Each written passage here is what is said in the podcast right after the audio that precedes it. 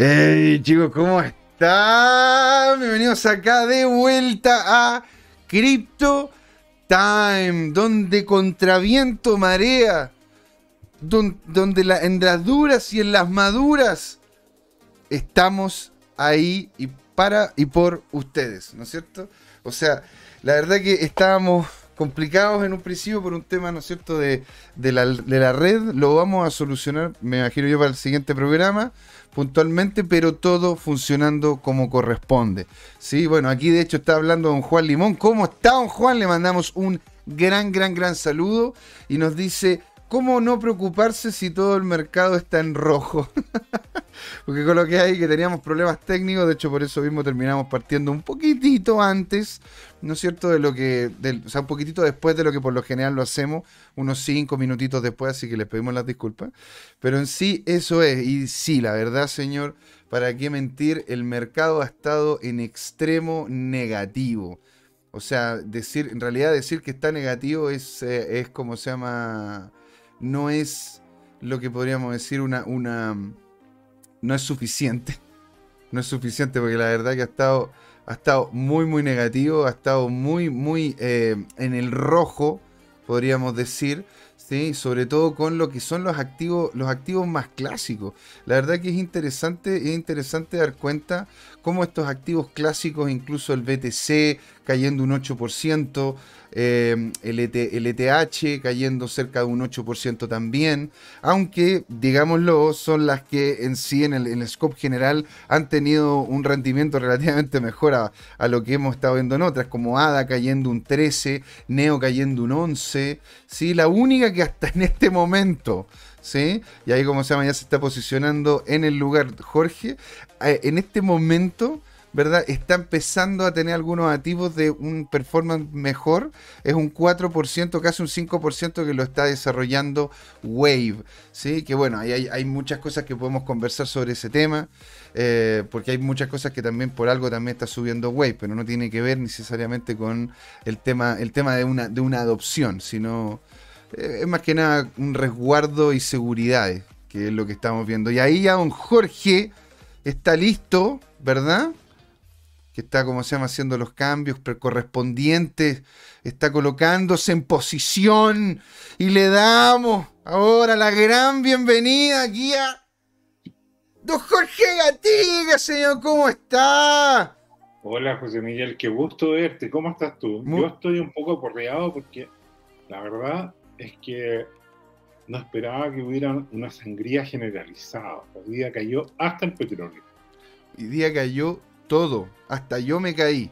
Estaba caminando, estaba caminando por acá por mi, por mi pieza. Al parecer uno de mis sobrinos dejó algo medio afuera. Me tropecé y me, hasta yo me caí hoy día. Bueno, o sea, la verdad que esto es algo que al parecer es como la media de lo que ha ocurrido.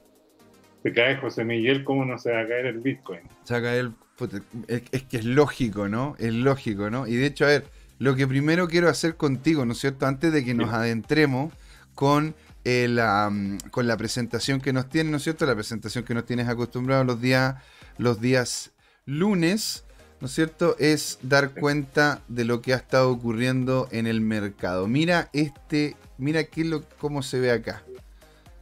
Se ve todo rojo, señor. Lo único que se ve verde, que era lo que estaba hablando en la introducción, es Waves.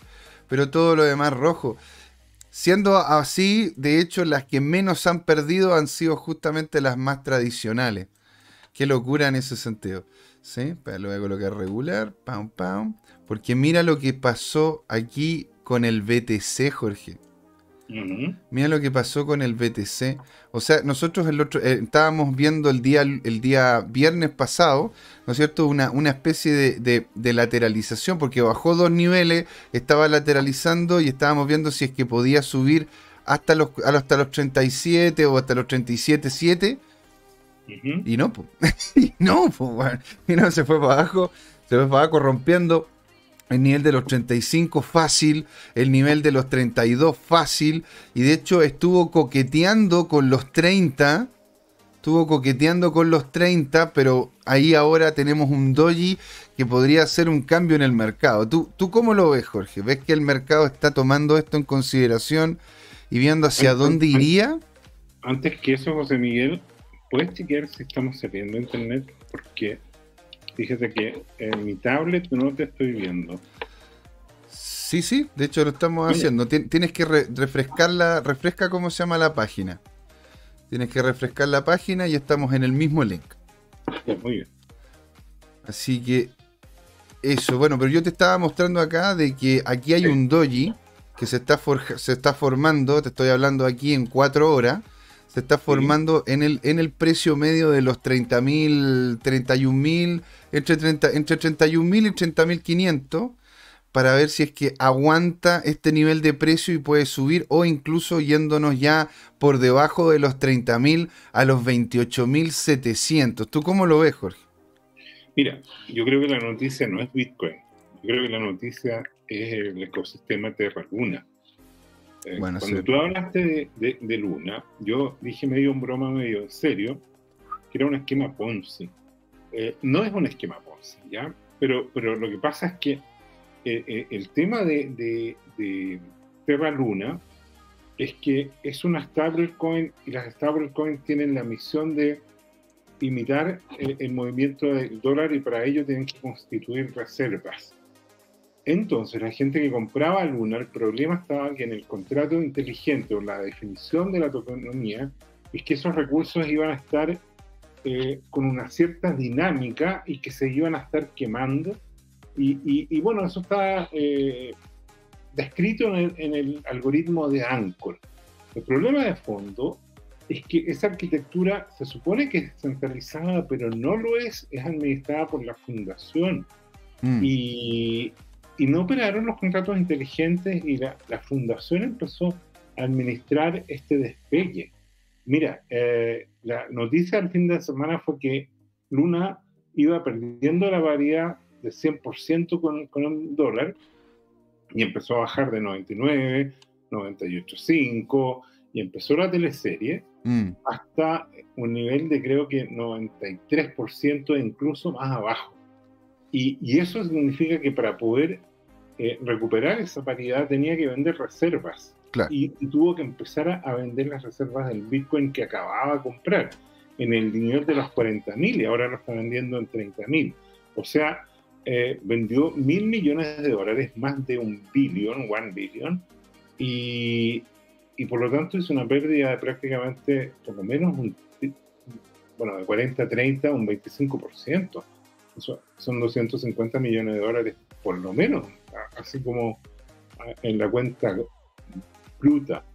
Entonces, es, eso inunda al BTC, provoca una caída eso baja su nivel de reserva, entonces entramos a una espiral bastante perniciosa. Mm. O sea, la pregunta es si Bitcoin tiene demanda ahora para recuperar ese, efecto, porque, mm, bueno, fue, fue una ilusión el tema de, de, Terra, digamos, de, generar una demanda. Las criptos estaban, y lo dijimos muchas veces, con un problema de demanda, mm. y, y, ahora que cayó el precio empezaron a liquidarse que estaban apalancados y, bueno, la pregunta es si resistimos al nivel 30.000. Y aquí hay dos enfoques. Eh, tenemos un super bajista, que lo voy a mostrar en un rato más, y tenemos un super alcista. ¿Cuál de estos dos analistas le va a apuntar? Bueno, eh, eh, esta es la decisión. O, bueno, puedo que no, no, suba ni baje y quede lateralizando nuevamente en este nuevo nivel durante mucho tiempo. Lo que sí podemos sacar como conclusión es que con esto las cripto son miradas como una acción más. Ahora, Bitcoin, insisto yo, tiene el potencial que el día de mañana entra en un ciclo alcista y se puede disparar, que es algo que yo no esperaría que hicieran el resto de las cripto. Yo creo que las cripto van a estar muy dañadas. Fíjate que publiqué en arroba tu time un tweet que decía lo siguiente hasta hace pocas horas, seis horas atrás, la caída máxima de los precios de las cripto era encabezada, entre comillas, en lo más positivo, desde el máximo que tuvo, Bitcoin menos 54% y Ethereum más o menos lo mismo, porque son prácticamente gemelos a pesar de que tienen una estructura completamente distinta. Mm. Y de ahí en adelante me sorprendieron, porque por ejemplo, eh, si recuerdo bien, o déjame buscar para ser exacto, Eh, el, tema de fondo es que, es que eh, Cardano estaba en el orden de una caída del 80%. Yo no sé si Cardano se podrá recuperar. Yo entiendo que, eso, aquí, aquí lo estoy viendo. Mira, hace, hace seis horas que yo creo que esta caída se pronunció un poco más. Bitcoin menos 53%, Ethereum menos 53%, Binance menos 54%, Terra Luna menos 54%, Tron menos 58%, Avalanche menos 69%, Polygon menos 71%, Solana menos 74%, XRP menos 74%, Litecoin menos 80%. Mm. Eh, o sea, mira, aquí, aquí al lado tengo, yo, yo, estoy mostrando. mira, Cardano menos 80%, Polkadot menos 80%, Shiba Inu menos 80%, Doge menos 86%. Entonces aquí está el tema de fondo que, que, me hace a mí maximalista, que tiene que ver con lo siguiente. Yo entiendo que estas cosas partieron en centavos y de repente algunos pocos, como lo llamó Mariano, pamdamperos, eh, inflan este tema y algo que compran en uno lo venden en 20, 40, 100, 200. Y bien por ello. Y, aprovecharon una oportunidad. Pero en el proceso, eh, esta historia de, andar subiendo y bajando proyectos que, básicamente eh, inflan marketing, eh, yo, yo, pienso que es pernicioso para la industria. Pero bueno, ya hemos conversado, es la libertad de cada quien ahorra, gana o, pierde su dinero como quiere. Bueno, sí, aquí, aquí don Juan no está aportando, en eso. Ahí dice Juan, yo también creo que todo lo que pasó, todo esto pasó por Luna. Entonces le dije, ¿en serio encuentras que el tema de Luna afectó tanto al BTC? Porque en realidad el BTC es como el, buque insignia y la verdad que está, bastante afectado y, coloca su, su modelo estable, de moneda estable, está eh, ¿cómo se llama? Eh, aparte de complejo, es como medio ilógico. Aunque no había pensado en la cadena de acciones seguidas. Mucho poder en pocas manos. ¿Sí? Aquí continúa diciendo, eh, bueno, yo le contesté, bueno, tú dices que es un problema de tokenomía. A mí el único estable que le tengo fe y confianza es DAI, aunque no lo utilizo. Está bien, o sea, el hombre llega Pero está bien, o sea, yo, a, mí, a, mí, a mí me pasa mucho eso también con DAI. Yo la verdad que le tengo, una, le tengo mucha fe a la estructura algorítmica de DAI porque lo investigamos. Pues de hecho, estuvimos hablando en el programa sobre eso y para eso me metí al tema cómo es que funcionaba. Hice un par de cálculos y la verdad que es serio. Ahora... Eh, la verdad, ¿tú realmente encuentras de que este, este problema que está teniendo Luna, que es un proyecto que es de Surcorea, que es un proyecto que, claro, ha tenido mucha palestra, pero tampoco digamos que es el proyecto más grande en capitalización, ni tampoco en impacto en, relación a lo útil que es el proyecto, el proyecto como tal, porque hay otros proyectos que ofrecen lo mismo. Tú dices que ese proyecto tuvo tal impacto que generó la baja importante en el BTC y el ETH que terminó agarrando todas las demás bajas de, la, de las altcoins? Mira, hay un video que creo que lo publicamos en arroba CryptoTime de un techo lleno de nieve, en, típicamente de haber sido Canadá, donde hay una persona que está golpeando y pegándole eh, arriba. Imagínate una bodega, un galpón, algo grande, un local comercial, y que está repleto de, de nieve y hay una persona con un escobillón, ¿no es cierto?, pegándole y botando pedacitos de nieve. Eh, y se desprenden trocitos, digamos. Y, se ve el video durante uno o dos minutos y, y cae un poquito, hasta que de repente el tipo le pega y logra desprender una masa grande que a su vez genera una especie de avalancha y desploma todo. ¿Ya? Y, cae gran parte de la nieve que estaba acumulada sobre ese techo. Ah, para allá va. Va, en el, en el tema de que si empieza a bajar mucho una cosa, lo otro empieza a, a ver dinámicas similares, como una, una cadena, como una caída en naipe. El problema de, la, de, Terra Luna fue ese, que generó, fue como, como la gota que rebalsa el vaso. esa, esa, es la metáfora que tengo yo. Ahora mm. bien, mira, los innovadores eh, eh, por ejemplo, si uno mira eh, eh, otra industria como la del automóvil, Tesla es una automotriz que vale más que todas las otras automotrices juntas. O sea, tú juntas General Motors, BMW, Mercedes, y, una serie de otras, y no logras obtener la capitalización de mercado Tesla. Tesla en este momento está muy castigado, ¿ya? y, probablemente va a llegar a caer bajo la mitad, porque, bueno, está bajando la marea en todas las economías. Ya dije, hasta energía está cayendo un poco, entre ellos el uranio y el, petróleo. El tema de fondo es que eh, Tesla es, mucho más que una fábrica de autos, una fábrica de baterías, de cómo eh, eh, ahora está fabricando camiones y, probablemente va a sacar una serie de, tecnologías que están cambiando. Entonces, eso le da un premio, un sobrepremio a la industria. Es mucho más que la categoría. Entonces, ahí, ahí está el tema. Y Elon, Elon Musk es un innovador que visualizó todo esto y tiene una capacidad de ejecución que es impresionante. Estamos, estamos hablando de que la NASA, que uno la tenía en un altar frente a su capacidad, bueno, la NASA gastaba, no sé, 20 mil, 30 mil, 50 mil dólares por kilo en el espacio. Elon Musk armó su, su, su, su, estructura con cohetes reutilizables creo que el precio de colocar un kilo en el espacio hoy día está en el orden de bajo 500 dólares, no sé si 200 dólares, imagínate.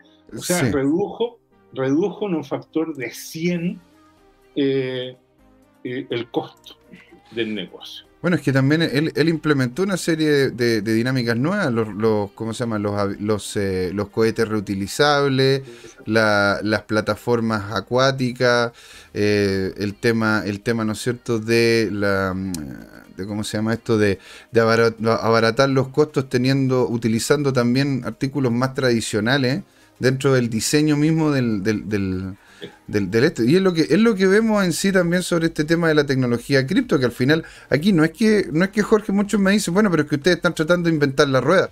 Aquí nosotros no es que estemos intentando levantar, eh, inventar la rueda en el mundo cripto. Acá lo que tratamos de hacer nosotros es literalmente poder tomar lo que ya se ha creado y darle una dinámica, una dinámica tecnológica que facilite el quehacer en este, en este mundo nuevo. ¿Te das cuenta? Ahora bien, el tema de fondo aquí es el siguiente, y, hay que reconocer, si Terra sobrevive a este tema y logra neutralizar este desplome de, Luna y acota la caída para Bitcoin, eh, bueno, vamos a ver cómo, eh, aprende Do Wong de, de Okawan eh, aprende de, esta falla de su sistema, porque el, tema de fondo, ¿sabes qué es lo que pasa? Que yo he tratado de explicarlo muchas veces. Pero el tema de los proyectos cripto al final son proyectos de software o de innovaciones de negocio que se implementan con software. Mm. Y eso es muy complejo. Eh, un software complejo tiene eh, posibilidades de, de fallas catastróficas. Cuando digo catastróficas es un sentido en la teoría general del sistema que son variaciones eh, importantes, digamos. Es, graficado, en teoría general del sistema, es, el tema de, una catástrofe es como una, una mariposa aletea en Beijing y provoca una tormenta en el Caribe. Entonces, ¿qué significa? Tú tienes sistemas en que pequeñas perturbaciones en la entrada provocan grandes perturbaciones en la salida. Se amplifica ese tipo de cosas. Mm. Y eso es lo que ocurre con los sistemas complejos. Y cripto es complejo y una stablecoin es compleja, porque depende de muchas cosas, lo hemos discutido muchas veces. Entonces, eh, esta subida tan parabólica de Luna, recuerdas tú que hemos dicho que cada vez que algo sube muy rápido, puede caer muy rápido. Claro. Dentro de lo que sube muy rápido, y ahora quiero entrar en materia proyectando, fíjate, eh, voy, a, voy a proyectar algo Ahí estamos entonces en el conversatorio. Mira, aquí, aquí Jerkovich nos manda un, un, como un emoji de una ballena. A ver, ¿qué diría entonces, señor Jerko? Que aquí son las ballenas las que están haciendo el dumping para, para después, ¿cómo se llama? Esas ballenas que están haciendo el dumping, aprovechar los precios más bajos y eliminar lo que serían los, las manos débiles. Estamos viendo toda la presentación. ya subimos todo. Eh, todos estos mercados, perdón ya supimos hasta cuántas cuántas cripto nuevas había. Así que ya. Bueno, eh, mira, lo de siempre. Cuando hay proyectos que te ofrecen mucha ganancia, eh, tienen implícito un mayor riesgo. Mm. Y el mayor riesgo, cuando a uno le ofrecen algo, tiene que darle como, como atractivo una mayor ganancia. Por lo tanto, lo que vamos a ver es información que compartimos, no es, eh, no es eh, consejo financiero. Mira, yo creo que conviene poner las cosas en perspectiva y solamente los 10 proyectos más importantes. Eh, en un año, Bitcoin, entre comillas, ha caído solo menos 20%, ¿ya? En un contexto que ha caído 50% frente, un poco más del 50% frente a su máximo histórico. Mm. Eh, ¿Qué es lo que ocurre? Ya dijimos, todos los otros eh, monedas están muy golpeadas. En el último mes se ha producido este, esta, caída, se, mantuvo, digamos, y en la última semana es, lo mismo, digamos, y, el último día aquí vemos un desplome de 10% diario. Esto es bastante. Ahora, hay que pensar que hay acciones como Netflix, como Facebook, que han caído 25% diario. Y eso sí que es un desastre. Eso, sí, que, es un desastre. En el, mundo cripto hemos tenido caídas de más de 80% y las criptos se han recuperado. Y yo no dudo que esto va a pasar y que aquí a fin de año esto va a ser solo un mal recuerdo. Ahora, este es el contexto que a mí me interesa y, que lo tiene eh, Matthew Highland. Y fíjate, el riesgo que hay es que eh, Nasdaq no eh, reciba apoyo acá en el soporte. Mm. Y, y, si esta caída te produce esa pérdida, ese nivel de soporte, te fijas tú, va a un desplome importante. Esto puede pasar. Nasdaq ha caído en otras ocasiones más del 50% en pocos meses. Las .com, a ver, eh, esto fue, fue como se llama un desangre completo. ¿Sí? Absolutamente. O sea, el Amazon llegó de costar 111 dólares a 6 dólares. Y yo, lo viví y a mí me dolió. yo lo viví y a mí me dolió. Entonces sí, o sea, la verdad que he visto cuando el Nasdaq se pega esas grandes bajas. Sí. Bueno, entonces, mira, vamos al, concurso de, de las monedas, porque está todo esto relacionado.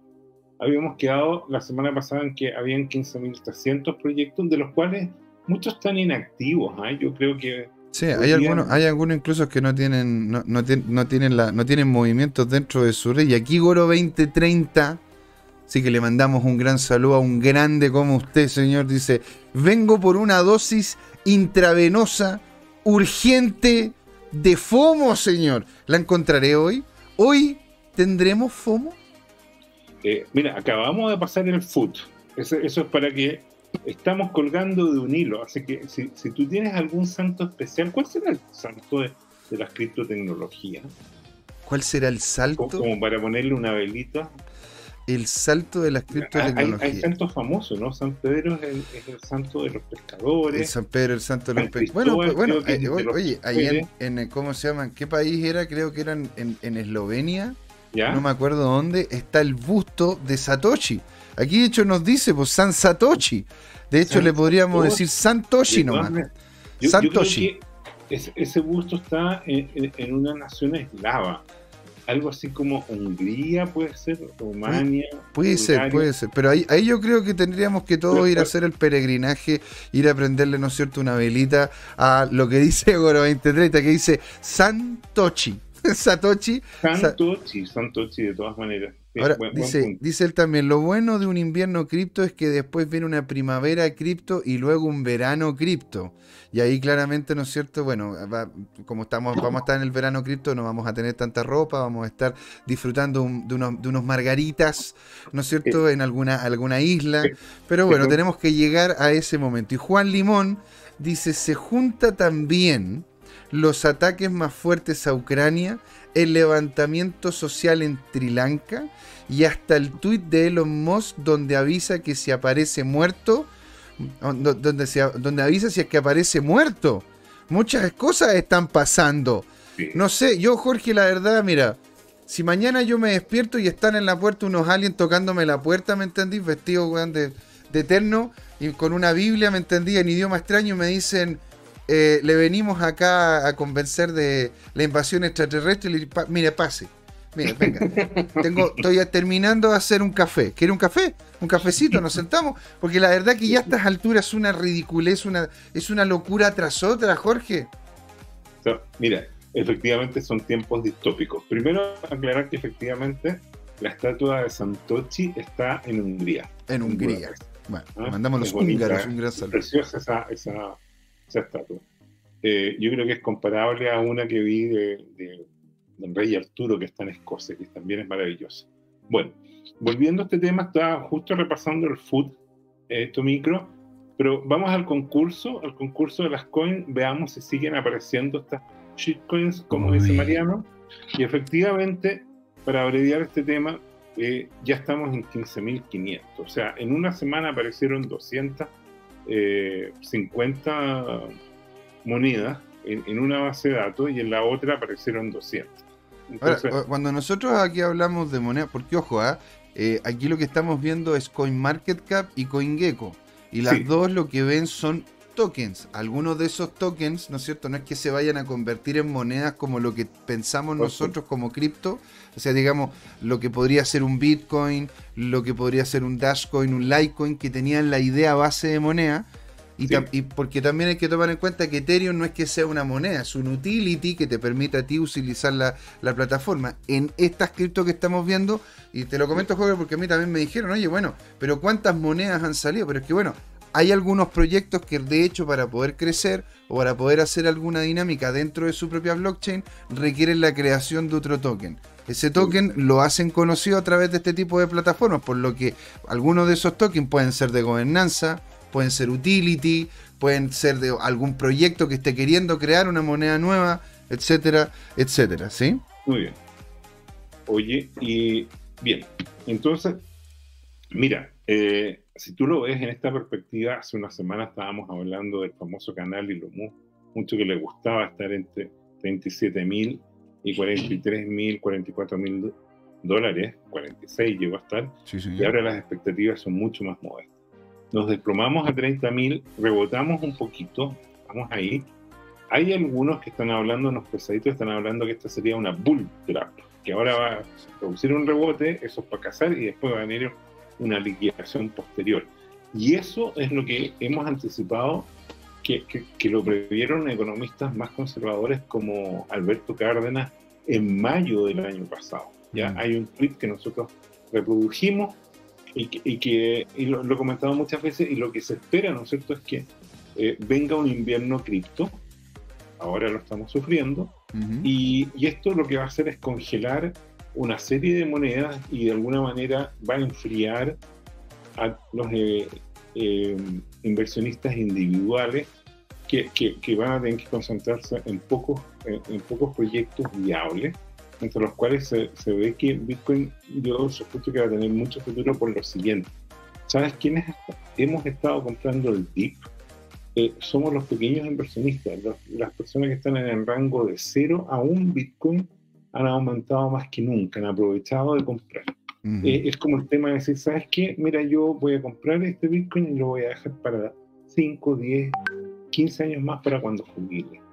Entonces, obviamente que algo que tú estás comprando en 30 mil dólares, hoy día en 40 mil da lo mismo porque las expectativas a 10 años son que esto va a valer entre medio millón a un millón de dólares.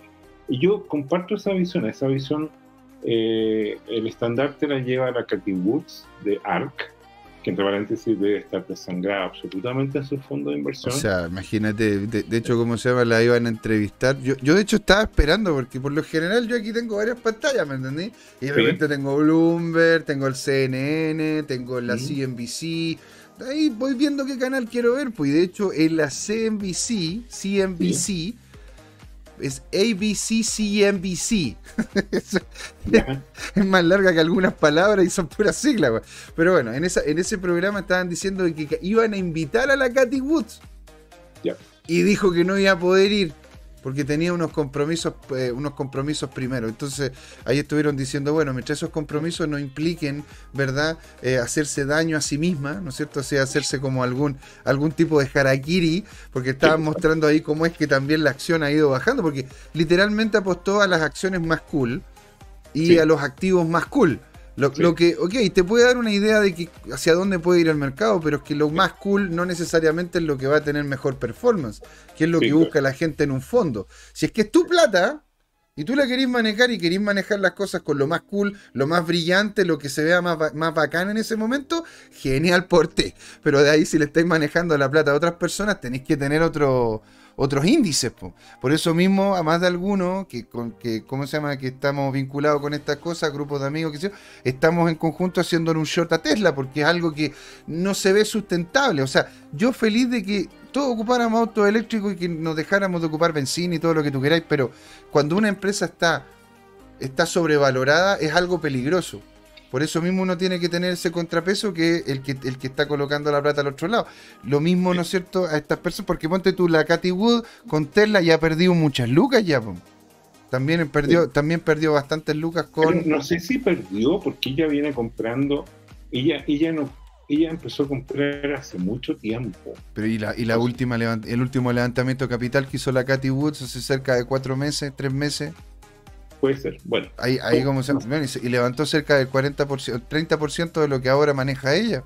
Es importante, pues Jorge, y, todo esto lo posicionó en su gran medida, de hecho, en Tesla, Entonces no es un, no es como se llama algo tan eh, eh, eh, es, complejo igual.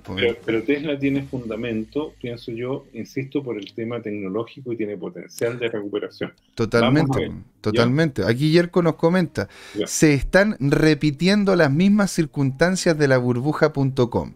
Lo dije con anticipación.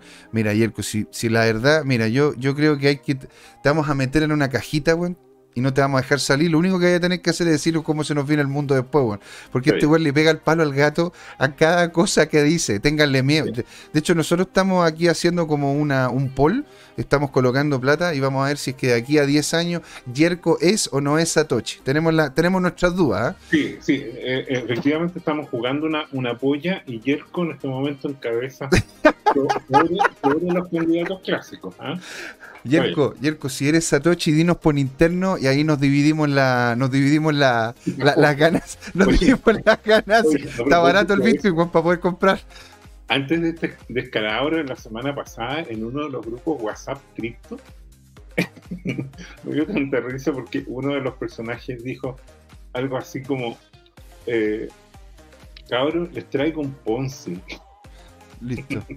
Bacán. Entonces su idea era formar un, fondo así a lo más Cathy Wood y, que eh, éramos como 2.000 en el grupo, que todos pusiéramos, no sé, 100 mil pesos y que, y que por lo tanto se creaba una empresa y que se pagaban cuotas y todo lo demás. Pero imagínate el marketing. Yo no sé si era demasiado honesto o, o lo traicionoso inconsciente, pero decir, cabrón, les traigo un Ponce. Y bueno, ahí el grupo se entretiene, yo evito comentar a lo más un meme, ¿ah? pero, bueno, eh, divertido. Esta cuestión va a pasar contigo sin ti, y los, la gente va a caer en el Ponce igual, ¿te das cuenta? Porque, eh, y eso, eso lo, por eso estamos acá nosotros, tratando de forma consistente de decirle, oiga, tenga cuidado, no todo lo que brilla es oro, y no porque lo diga la Cathy Woods va a subir de precio. Así que tenga, los cuidados correspondientes, sino después una de las personas a la cual le está colocando una cantidad importante de su patrimonio a administrar no termine saliendo en la entrevista porque literalmente le está yendo como el forro. Así que es. ¿Por qué bajó? Hoy día bajaron todos los mercados. Yo tengo una hipótesis complementaria a lo de Yerko. Yo creo que lo más importante fue el discurso de Putin mm. eh, y, que de alguna, manera eh, no se esperaba un discurso más conciliador y decir, mire, hasta aquí no llegamos, esta fue la campaña, fuimos exitosos y ahora nos vamos a retirar un poco. Y la verdad es que estuvo más beligerante que eso y yo creo que eh, en las condiciones actuales eso enfrió los mercados adicionalmente. Mm, ahora hay mm. que pensar que Rusia en este momento es, eh, está diezmado por, por eh, incendios, tanto forestales de, manera natural, mm. por, el cambio climático, más una serie de sabotajes tanto internos como presumiblemente de eh, Ucrania, que, que, que, que, efectivamente se han, generado tanto ataques con cohetes a, a depósitos de petróleo como otras cosas. Mm. Entonces, en definitiva, súmale a eso que, que, la, que el Banco Central de Estados Unidos, la Reserva, eh, la semana pasada no solo eh, advirtió de un pequeño, una pequeña subida, 0,5% es nada. Ahora, ubiquémonos en el contexto de la razón de ser de la industria cripto y de la economía mundial. El tema de fondo es que los bancos centrales en todo el mundo y los gobiernos de casi todo el mundo, incluyendo Estados Unidos y Chile, naturalmente, han por diversas, entre comillas, razones, eh, emitido una cantidad de deuda nacional y mantienen un déficit fiscal, que en el fondo el déficit fiscal muchas veces se puede asociar a privilegio de la clase política. La clase política, un partido X, de izquierda, de derecha, de centro, da lo mismo, eh, obtiene el poder, tiene a su gente empleada, a sus partidarios, y sus partidarios naturalmente que meten su red de apoyo, que tienden a emplear a sus parentelas, a sus amigos y todo lo demás, y en el fondo, el caso lo he dicho públicamente, digamos, eh, más extremos Argentina. Argentina tiene hasta en, poco menos que eh, eh, los pueblos más chicos tienen un gobierno, tienen mm. un consejo municipal, un senado regional, provincial. Entonces, toda esa es una burocracia que es un verdadero lastre en el sector público que impacta al sector privado y le quita competitividad. Y Argentina con esto, después de ser un país desarrollado, de los más avanzados del mundo, hoy día está entre 70 y 80, está peor que muchos países africanos. No, y se vienen peores todavía, porque en realidad, porque imagínate, ¿tú qué crees que van a querer hacer, no es cierto? Lo, pues, el gobernante actual está queriendo hacer lo mismo que hicieron todos los gobernantes anteriores, oye, vamos a levantar deuda, porque si no nos da el Fondo Monetario Internacional, una de esas nos la dé algún país amigo, ¿Para qué? Para emitir, ¿no es cierto?, más capital. ¿Y para qué? Para poder, ¿no es cierto?, seguir con las dinámicas sociales que no han entregado ningún tipo de beneficio. Porque si realmente, con el nivel de gasto que se supone que tiene Argentina, estuvo ayudando a esas personas a salir adelante, ¿por qué Argentina ahora tiene, después de todos estos gobiernos, más pobres? ¿O por qué en un país... En el, ¿Y por qué en el país de los alimentos, Jorge, no hay alimentos? Yo tengo familia allá, esto a mí realmente me afecta. Yo, la verdad que le tengo, le tengo mucha, mucha tirria al concepto del Estado por lo mismo, porque yo lo, que he visto y han vivido gente que yo quiero mucho, mi familia en Argentina, que de hecho más de algunos de ellos nos ve. Les mando un gran saludo ahí a Maite y a todos los chicos, porque es un tema, el tema de que ellos no están queriendo, ¿no es cierto?, entender de que estas dinámicas sociales vinculadas a lo que es la emisión de dinero no funciona. Y el tema de fondo de la emisión de dinero es que es un verdadero impuesto, un impuesto no regulado, no declarado, que afecta sobre todo a los trabajadores, a los asalariados, a la gente que no tiene las herramientas cognitivas ni financieras para prever este verdadero flagelo. Entonces, ¿qué es lo que ocurre? Que uno mira en este momento todo el mundo, y tal como pasó en 2008 con la crisis, mm. que castigó y generó un, desastre parecido, es que eh, los países tienen eh, deuda ya, en, perdón, inflación en Chile ya de dos dígitos, sobre el 10%. Mm. Hay países como Argentina que tiene deuda del 50% anual y como Venezuela que tiene registros oficiales de sobre 280% anual. Mm, mm. Eh, la extraoficial es mucho más grande en todos esos países. ¿Qué significa eso en la práctica? En la práctica significa lo siguiente. Si tú tienes un auto que te costó 10 mil dólares, lo compraste nuevo o usado a lo mismo, tienes 10 mil dólares, decides venderlo por cualquier cosa. Necesitas pagar un tratamiento médico, irte de viaje, lo que fuera, dar el que fuera un departamento, o simplemente tener el dinero. Te dan los 10 mil dólares en moneda local al 10% anual, significa que si te pagaron 10 mil dólares, el próximo año tienes, a menos que lo preveas, si solo pones debajo el colchón o depósito en el banco, en una cuenta corriente o depósito a plazo, que los, los intereses hoy día son negativos. Ese es el tema de fondo. Las tasas son tan bajas que si tú restas la, inflación real, tienes una pérdida, una pérdida gigante. Entonces, ese es el problema de fondo, que las personas durante mucho tiempo tuvieron muchas pérdidas. Mm. ¿Para qué decir Argentina durante el corralito, mm. en que tenías un peso argentino pegado uno a uno, y de repente de un día para otro era uno a tres. Y un día adivina que es uno a 200. ¿Qué significa eso? Si tú tenías 10 mil dólares, hoy día tienes apenas una fracción de aquello, ¿ya? Y, perdiste prácticamente todo tu capital. en, claro, en 20 años, porque fue esto en 2002, 2003, pero, pero, pero eh, perdiste de 1 a 200, o sea, tenías 200 y ahora tienes 1. Si tenías 10.000, y por cada 200 por 2.000 son... 200 por 2.000 son... son 10 y por 5 son 100. O sea, se te, se te desaparecieron 9.900 dólares. De la nada. Literalmente ya no podía hacer Literalmente tenías un auto y te dejó con suerte un espejo y un manubrio. te dejó la palanca de cambio. para que, para que veáis tú qué podías hacer con ella. Claro, y, me duele. Lo mismo si vendiste una casa. Una casa cuando tú tienes un fenómeno de barrazón o de inflación 50%. Supón tú que te vendes tu casa o tu departamento en 100 mil dólares y lo dejas en pesos chilenos o lo dejas en pesos argentinos si hay una inflación del 50%, significa que vas a tener eh, el equivalente a 50 mil dólares el próximo año en pesos argentinos. Es como que literalmente tu departamento, que hoy día tiene, por decir algo, ocho habitaciones, lo hubieras cortado por la mitad y, de un año para otro estás viviendo en cuatro habitaciones. y, no solo, y no solo eso, pues Jorge, sino que también el mercado se achica. Porque tú me decías, ok, ahora, mi, ahora el auto que tengo yo vale menos. Pero no solamente es que valga menos, sino que va a haber menos personas que te lo van a querer comprar porque nadie va a querer, ¿no es cierto?, gastar dos veces la plata que ellos tienen para comprar el mismo auto. Tal cual. ¿Te das cuenta? Entonces no es solamente un problema del valor del producto, sino que el mercado en el que tú estás literalmente vinculando a ese producto se está empezando a viciar. Y Jorge Salinas pregunta, Jorge, ¿cuál debería ser la propuesta para atacar la inflación sin subir las tasas de interés? encontré esta eh, pregunta, es pero espectacular. O sea, eh, eh, espectacular, espectacular. Oye, te mandamos un gran saludo, un gran abrazo, te queremos mucho. Excelente pregunta, Es muy aguda y es la esencia del problema conceptual que hoy día tiene.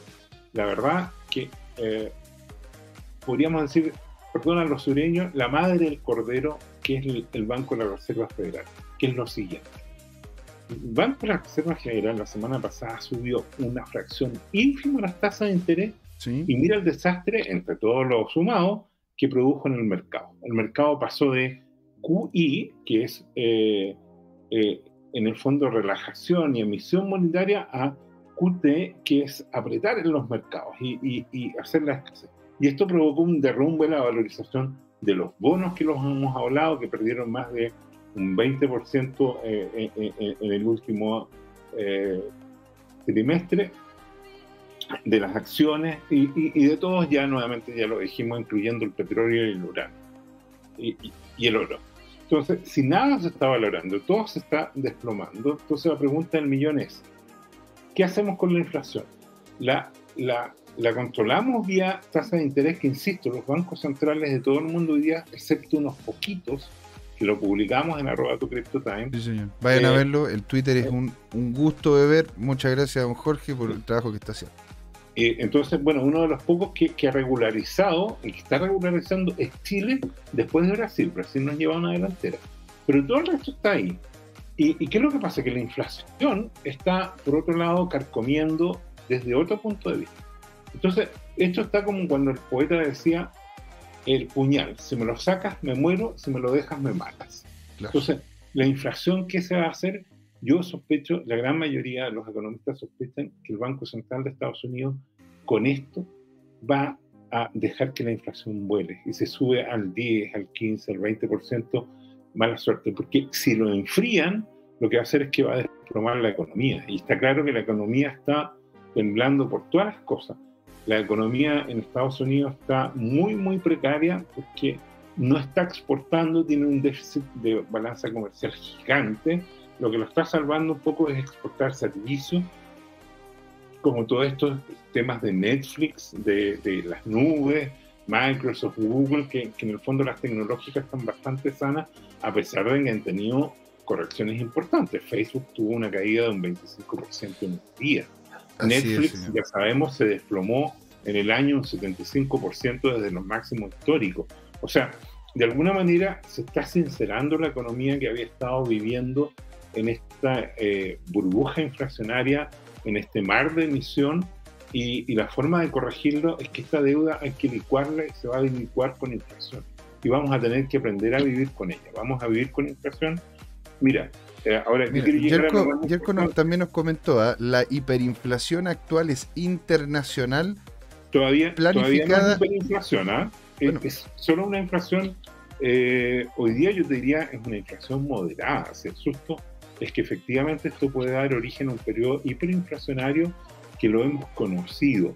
Yo lo viví en Chile eh, entre los 70 y 75, te diría yo.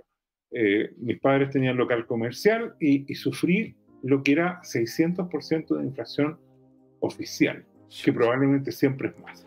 Mira, quiero Lo que nos dice él de que es, es, la, es, planificada y hasta necesaria. Es la etapa siguiente al proceso de revueltas sociales, cuarentena, desaceleración económica y estancamiento logístico. Exactamente. Mira, yo quiero eh, eh, Por eso yo creo que en un rato más van a empezar a bajar los aliens, van a empezar a decir, ya, sí, sí, sí, sí, nosotros hicimos toda esta cuestión. Por José Miguel, no cambies el tema. ya, ya tenemos suficientes ingredientes en, con los terrestres, no tienes para qué meter un Deus Ex Máquina. Ya, okay. Pero mira, eh, este personaje, esto lo previó el 9 de febrero, y yo creo que lo comenté, el Crypto Capo, ¿ah? porque tiene a Don Corleone ahí y dice que este gallo vendió su portafolio que tenía con BTC a 43 mil, ¿ya? Y está esperando que baje y advirtió que esta cosa podría ponerse eh, bearish y, él espera que esto caiga de los 30 mil, ¿ya? Y, mira, eh, esto es lo que publicó hace pocos días, o sea, hoy día mismo, perdón, y usted dice, ¿sabes qué? Que, que Terra está transfiriendo BTC para vender sus reservas, ¿ya? Mm y también, bueno, mucho de, de, de, Ethereum y todo lo demás. Ya, entonces el tipo dice, se viene una liquidación y aquí puso... PG-13, PG-18. Ese cuadro que ahí, ese cuadro rojo que ven ahí, es para cuando tú tenés que ser como mayor de 18 años para poder ver el contenido, que es contenido sensible. Y claro, este imagínate, ese, ese, gráfico te hace sentir cosas, es cierto. ¿Pero tú, tú, tú lo reconoces, ese gráfico? Si reconozco yo este gráfico, este gráfico es de la estable de Luna, ¿no? Yo sospecho. Yo sospecho. Eh, eh, eh, porque, porque estaba pegada al 1 y, hoy día se desplomó y llegó, como vimos, a, caer debajo de, del 93.5 y, y, eso. Pero bueno, para ponerle humor, este, este, este, este, tema, ¿no es cierto?, es los bitcoiners explicando DCA. ¿Qué cosas DCA? DCA es el dólar cost average. ¿Y qué significa? Que cuando esta cosa baja, si tú compraste un Bitcoin a 100 mil dólares y, y baja 50, entonces compras uno a 50 y por lo tanto eh, tienes dos en 150 y tu costo promedio baja a 75. Mm. Si cae a, a por ejemplo, eh, a 10, entonces tú vuelves a comprar un Bitcoin y tienes 3 Bitcoin por 160 mil dólares. Entonces te cuesta en promedio, ¿no es cierto? El costo promedio te baja a 53 mil, tres periódicos, digamos. Entonces, eh, e-, ese, ese, tipo de cosas. Pero bueno, volviendo al tema ya de, humor positivo, la Lina Saige eh, publica, ¿no es cierto?, que hay varios niveles de Hotler. El, el, Hotler que se cree que se las sabe todas, ¿no es cierto? Y, y, que lo sorprende cuando, cuando hay un, cae del máximo histórico y aparece la orden de venta. Después está el Hotler que hace el DCA, ¿no es cierto? Que es un tipo así como muy budista zen, que, efectivamente cuando va cayendo va comprando más. Y después está el, el, el, Hotler 3, que ya es un budista iluminado, ¿no es cierto? Que está en el nirvana y que él dice, bueno, un BTC es un BTC y punto y con eso soy feliz. Mira, y, se parece, ese, ese, ese, ¿cómo se llama? Lugar donde está el nivel 3 se parece al sur de Chile, no sé por qué será. Sí, parece como Yo, yo, yo, yo, conozco a alguien que tiene algo por ahí. se parece ahí, como que al parecer, ¿cómo se llama? Los, que estamos ahí ya, ojalá nivel 3, estamos viendo otro tipo, otro tipo de dinámica. Y él nos sigue conversando, qué bueno. Los queremos leer, los queremos escuchar. Todo lo que nos coloquen en el chat lo vamos a conversar. Sin ustedes, simplemente somos dos personas que nos cagamos la risa y lo pasamos bien. Ustedes nos hacen un programa y ustedes nos hacen una comunidad. Así que muchas gracias por estar ahí a todos los que nos siguen. Yerko dice, ahora inflación y baja tasa de natalidad. Después viene la modificación del modelo económico y una contabilidad automatizada. Bueno, eso es lo que hemos visto también. Ahora uno casi no puede uno tener, ¿no es cierto?, una empresa si es que no tienes internet y un software que esté conectado directamente con servicios de impuestos internos, porque si no, muchas veces el, mismo, el mismo, el mismo, eh, la misma, eh, ¿cómo se llama? El, área tributaria, la, misma, la misma empresa, ¿no es cierto?, de impuestos, la misma, el mismo sistema impositivo te empieza, te empieza a decir, oye, bueno, eh, tenéis que tener esto porque si no, no vaya a poder trabajar. ¿Tú crees que va para allá este tema? Inflación, baja natalidad, nuevo modelo de negocio y contabilidad automatizada. Está, pasando todo eso y, bueno, hay, personas que, ah, ah, hay varios extremos, eh, o sea, la vida, el universo, la humanidad es un espectro increíble de colores desde mi punto de vista que van desde el negro, que es la ausencia de luz, hasta la luz blanca que, tiene todas las frecuencias, digamos. Y, en ese cuento, eh, la teoría de la conspiración dice que hay un grupo de, liderados por Schwab, que, es del Foro Económico Mundial, que ya vienen publicando lo que se llama la estrategia del Gran Reset. Y ellos se ufanan, y hay videos en que aparecen de que tienen influencia en una serie de gobiernos y tienen contactos y, y que los gobiernos vieron que este tema de la deuda ya es una burbuja ingobernable que no la pueden reventar, insisto si dejan que esta cosa reviente, el problema, y lo hemos conversado muchas veces anteriores, es que pudiera venir una recesión similar o comparable a la Gran Depresión. Entonces, eh, eh, el problema es cómo haces tú el reset.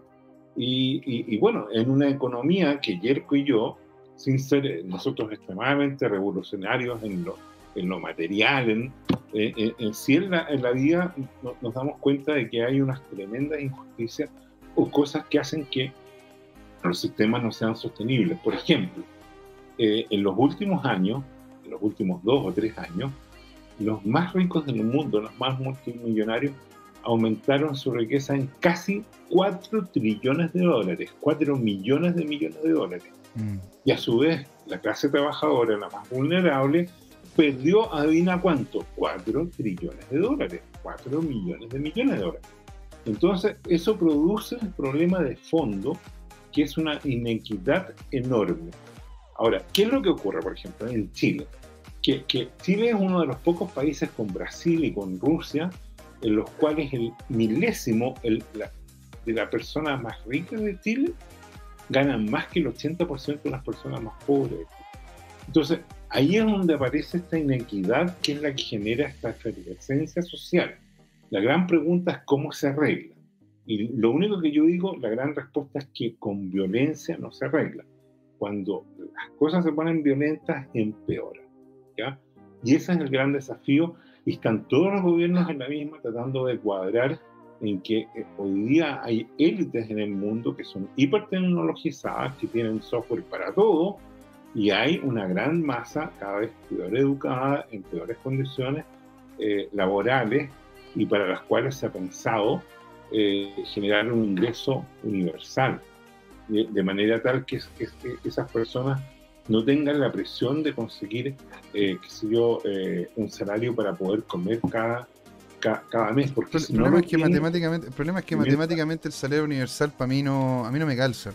¿Por qué no me calza? Porque en sí, porque en sí hay muchas cosas las cuales terminarían, de hecho, con ese salario mínimo universal, ¿no es cierto? Terminarían, de hecho, más, complicando más la situación que... O sea, eh, eh, uno de los contras, efectivamente, tú tienes razón, es que si esto se entrega por decreto y no hay aumento de productividad, eso solo generaría más inflación y entraríamos en una espiral inflacionaria. El problema de la inflación es que cuando se te empieza a aumentar, cuesta mucho frenarla, ¿ya? Esto lo, lo sé por la teoría, porque he leído varios libros, versus la práctica. He vivido varios procesos inflacionarios en distintos países.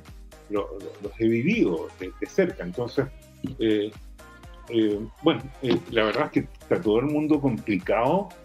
Uno que mira a Europa como referente, bueno, ya antes de, toda esta migración, por un lado de África, por otro lado de, Mediano Oriente, Medio Oriente, mm. y ahora último Ucrania, pero, pero, pero hay una serie de países importantes complicados. España, Francia, Alemania, y la verdad es que la totalidad. Casi, todo, porque en realidad, a ver, todos, todos empezaron a ir por el lado verde, varios de ellos comprometieron sus capacidades energéticas, después empezaron a ir al área social, en donde empezaron a cobrarle mucho más a los empresarios para poder hacer lo que ellos hacen, y después se dedicaron, ¿no es cierto?, a entregar esa plata de vuelta, generando inflación y en muchos casos, ¿no es cierto?, una, una dinámica de parasitismo, donde ese parasitismo funcionaría si es que hubiese una estructura demográfica en donde hubiese más niños que adultos, en donde realmente los niños y los jóvenes pudiesen...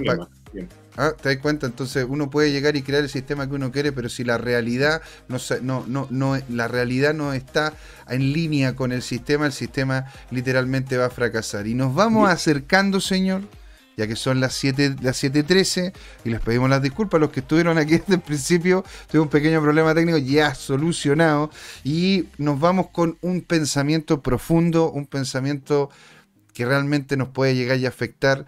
Eh, ¿no es cierto?, de aquí a futuro para poder ir cerrando, porque Yerko nos dice que él es un extraterrestre de Sirio 3 y están de nuestro lado. Así que ya con eso podemos estar tranquilos, señores, de que cualquier cosa nos van a venir a buscar aquí Ah, mira, y aquí un tipazo, un tipazo, mira qué buen nombre, un tipazo 93 nos acaba de seguir. Tipazo, sos un gran tipazo, te queremos mucho. Quédate acá porque ahora nos vamos a un pequeño, pequeño, pequeño intermedio. Vamos a invitar a la tercera persona, nuestro entrevistado del día de hoy. Vamos a hablar de mercado a fondo con un trader y emprendedor de primera línea dentro del mundo cripto con Don Alonso Moyano. Esto sigue, lo vamos a seguir pasando bien, pase lo que pase con el Internet. Porque esto es Crypto Time, señores. ¿Por qué, Jorge? Porque es hora de hablar de la economía y de cómo Bitcoin soluciona aquello. y más. Y hay otras también que lo hacen. Ahí nos vemos, ¿ah? no se vayan, nos vemos ahí. Hola amigas y amigos, en este intermedio les queríamos recordar que esta comunidad CryptoTime la hacemos todos. Así que siempre invitados a nuestros canales de difusión en Twitch, Twitter, YouTube, LinkedIn y Facebook. Búsquenos como CryptoTime, con latina, así, latinos como nosotros. Los esperamos para intercambiar información, hacer nuevos amigos y conexiones en este hermoso mundo del blockchain y las tecnologías descentralizadas. Suscríbanse para estar conectados y saber sobre nuevos episodios. Un gran saludo de Jorge Gatica y José Miguel. Ahí nos vemos. Hey chicos, oye Gaspar 1725 nos acaba de seguir. ¡Qué maravilla, Gaspar! Muchas gracias por estar aquí en la segunda patita de Oye, qué frío. Oye, ¿qué hace frío? Está como helado. Estamos hablando. ¿Qué, es esa cuestión? Es como una nieve ahí atrás. Aló, aló. Sí, ¿con quién hablamos? Desde el Polo Norte. El invierno, ¿qué? El invierno está llegando. Está, aló, el, aló. El invierno está helado. ¿De dónde nos estáis hablando ahora? ¿Desde qué parte del estáis, estáis en un búnker? Todo el mundo está en invierno. Repito, todo el mundo en invierno. Pero si tú pánico, pánico. Tú, tú vives en Londres, están en plena primavera ya. Están en plena primavera. bueno, aparece de ahí, hombre, que la gente está empezando a preguntar. A ver, ¿y con quién Don Alonso Moyano in the house, señores, ahí en el mero invierno. Ah, ¿Se viene un invierno o no? Invierno de todo. Uh. Ay, mira, me, me puse el fondo en invierno para, a ver cómo decirle, la paradoja de los holders. Parece, parece que Coin le está arrojando un pequeño dato que los holders están vendiendo. o sea, ya las, dices tú que ya esas manos no tan débiles están empezando a abrirse.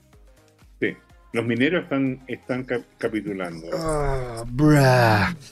Ah, Señores, ¿cómo están? Bienvenido a Crypto Time. Ah, tenemos, tenemos nuevo, nuevo, presentador, así que yo me retiro. Muchas gracias. Ahí nos vemos. Ahí nos vemos. Eh, dime una cosa, ¿y, de qué vamos a hablar? Porque aquí Brian dice que solo hablamos de Bitcoin. A ver, ¿qué podemos hablar? Primero hablemos del cagazo, del real cagazo. Amén, hermano. Amén. Hablemos, hablemos de masa monetaria, señores. Hablemos que la FED tiró 0.5 puntos base, no tiró los 0.75 y quedó la cagada. Quedó literalmente 90, la cagada. 90 billones de dólares han perdido en Wall Street, en Nasdaq, QQQ, Wall Street, SP500, ha bajado este año ya prácticamente un 16%. No sabemos lo que está pasando en los mercados financieros. Todos dicen que va a subir. Cuando baje, cuando todos dicen que va a bajar, está subiendo. ¿De qué podríamos hablar? Del Boy the Deep. Boy the Deep. Como saben, la última noticia. Bukele compró 500 Bitcoin más. nos, estaba diciendo, de hecho, Juan Limón acá que, oye, oye, compró 500 más porque en realidad está viendo esto como una baja que se va a sostener en el tiempo, pero está capitalizando en ella. Más de 1900 Bitcoin mantiene hoy en día El Salvador como reserva nacional. Nacional, bro. O sea, aquí ya estaríamos hablando de una bitcoinización de una economía, pero en serio. En serio, ¿qué está pasando, señores? A ver, ¿de qué más podríamos hablar? los mineros están vendiendo como locos. Ahora, ¿por qué, pero ¿por qué ponte tú dirías a alguien que tiene este nivel de conciencia sobre la tecnología y hacia dónde va todo como un minero? ¿Por qué dices tú que los mineros están empezando a vender? ¿Qué es lo que ganarían ellos con vender algo si están viendo que a futuro eso va a tener más, más, valor? Hay que pagar las cuentas, pues, José Miguel. Hay que pagar quiero hacer conversación, pues, Jorge, por eso estoy tirándolo ahí, coño. Si, no, pues, si fuera por eso, no te pregunto nada, pues bueno, pues, fue Crypto Time, señores. Muchas gracias. A ver, ¿qué podríamos decir? Tomémonos las cosas con humor, señores. Mire, que en paz descansen las personas que compraron en 68 mil. Llamémoslo así. Felicitaciones a las personas que están comprando en 31 mil. A ver, de cómo podríamos hablar este día lunes. ¿Qué es lo que está pasando en estos momentos, señores? Estamos viendo que realmente hay una crisis financiera. Estamos hablando que nos estamos acercando a los índices de Nixon, estamos acercándonos a los índices de, Lehman Brothers, estamos acercándonos a índices del colapso de Japón, a ver, para que vayamos entendiendo, siempre tiene que existir una mega reestructuración en lo que tienen que ver tanto bases tecnológicas, revolución industrial, revolución monetaria. En estos momentos, ¿qué es lo que a mí realmente me está preocupando? Que le están haciendo un boicot a Bitcoin y quieren liquidar al tío Sailor. Quieren liquidar al tío Sailor, porque bueno, hay muchos que dicen, y esto es algo que también lo comentaron en el mismo chat, de que el problema que tuvo el Bitcoin ahora, ¿sí? Es por el, por el tema de Luna. Porque Luna tuvo problemas con su estable. Bueno, si queréis mantenerla estable, estable, tenéis que vender, ¿no es cierto?, una cantidad de tu capital, de tu capital base. Y eso tú dices que terminó generando todo ese como chorreo negro, chorreo rojo para abajo. A ver, mira, si vamos a hablar de algo estable, lo único estable es nuestra vida. La vida es estable. Morir y, y, nacer y morir es estable. Todo el resto es fiduciario, señores recordémonos que el dólar es una moneda de acto de fe. Entonces, cuando una persona me dice, no, que es una stablecoin, ¿qué es stablecoin? Si al fin y al cabo igual termina uno en dólar y el dólar sigue teniendo una inflación asquerosa. Llamémoslo así. El Banco Central, Powell, no sé lo que quiere lograr. Si Powell, presidente de la, de la Reserva Federal, me está escuchando, señor, por favor, pare la inflación, compremos Bitcoin. A ver, llamémoslo así porque ¿qué es lo que está pasando? Terra va y dijo, perfecto, perfecto, vámonos, vámonos y, respaldémonos en Bitcoin. Fue un pequeño error, pues señores. Ahora podemos ver el colapso que tuvo la stablecoin de Terra. Pero ponte tú, ese, ese movimiento Ah, y ojo, ¿eh? Gaspar 1725 se dice, qué bien que está el señor Alonso. Te manda un gran saludo y te manda unos monitos de Minecraft. Así que para que, para que sepa, Yerko dice, Alonso habla como la actual tasa de la Fed produjo lo mismo en la burbuja de los .com. Exacto, la burbuja de los .com, recordemos que gente que invirtió mil dólares en el año 2000 en Google se hizo millonaria. El basquetbolista, el basquetbolista, el, ¿cómo se llama? Shaquille O'Neal. Sí. También es uno de los primeros compradores de acciones de Google que generó su fortuna que la hoy día la reconoce. Lo mismo está pasando con los bitcoins, señores, y ha tenido más de una rentabilidad de un 20.000%. Es uno de los mejores activos de la década, uno de los peores activos de la, del año. Pero si no. es que eso es lo interesante que tiene este, este mercado, porque a ver, el, tener a uno de los activos que en estos últimos 4 o 5 años, ¿no es cierto?, ha tenido un desarrollo fantástico, ser uno de los que en este momento, bueno, esté teniendo un performance eh, por debajo de la media que en una de esas han tenido, han tenido están teniendo ahora las acciones tradicionales como Apple, qué sé yo, ¿me entendí? Es, como Netflix. Netflix. 75%. Entonces, entonces ¿cómo, cómo, cómo lo veis tú? Porque en realidad hay muchos que están diciendo de que esto se viene para largo, ponte tú.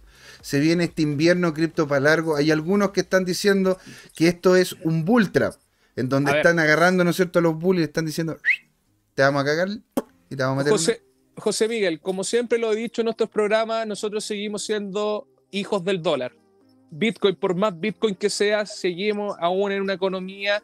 Bitcoin es una tecnología nueva a lo que va comparado con el patrón de los bancos centrales. Bueno, los, bancos centrales dentro de la historia del dinero igual es algo que es nuevo, mm. llamémoslo así, mm. pero dentro de nuestra generación es algo que ya lleva tiempo.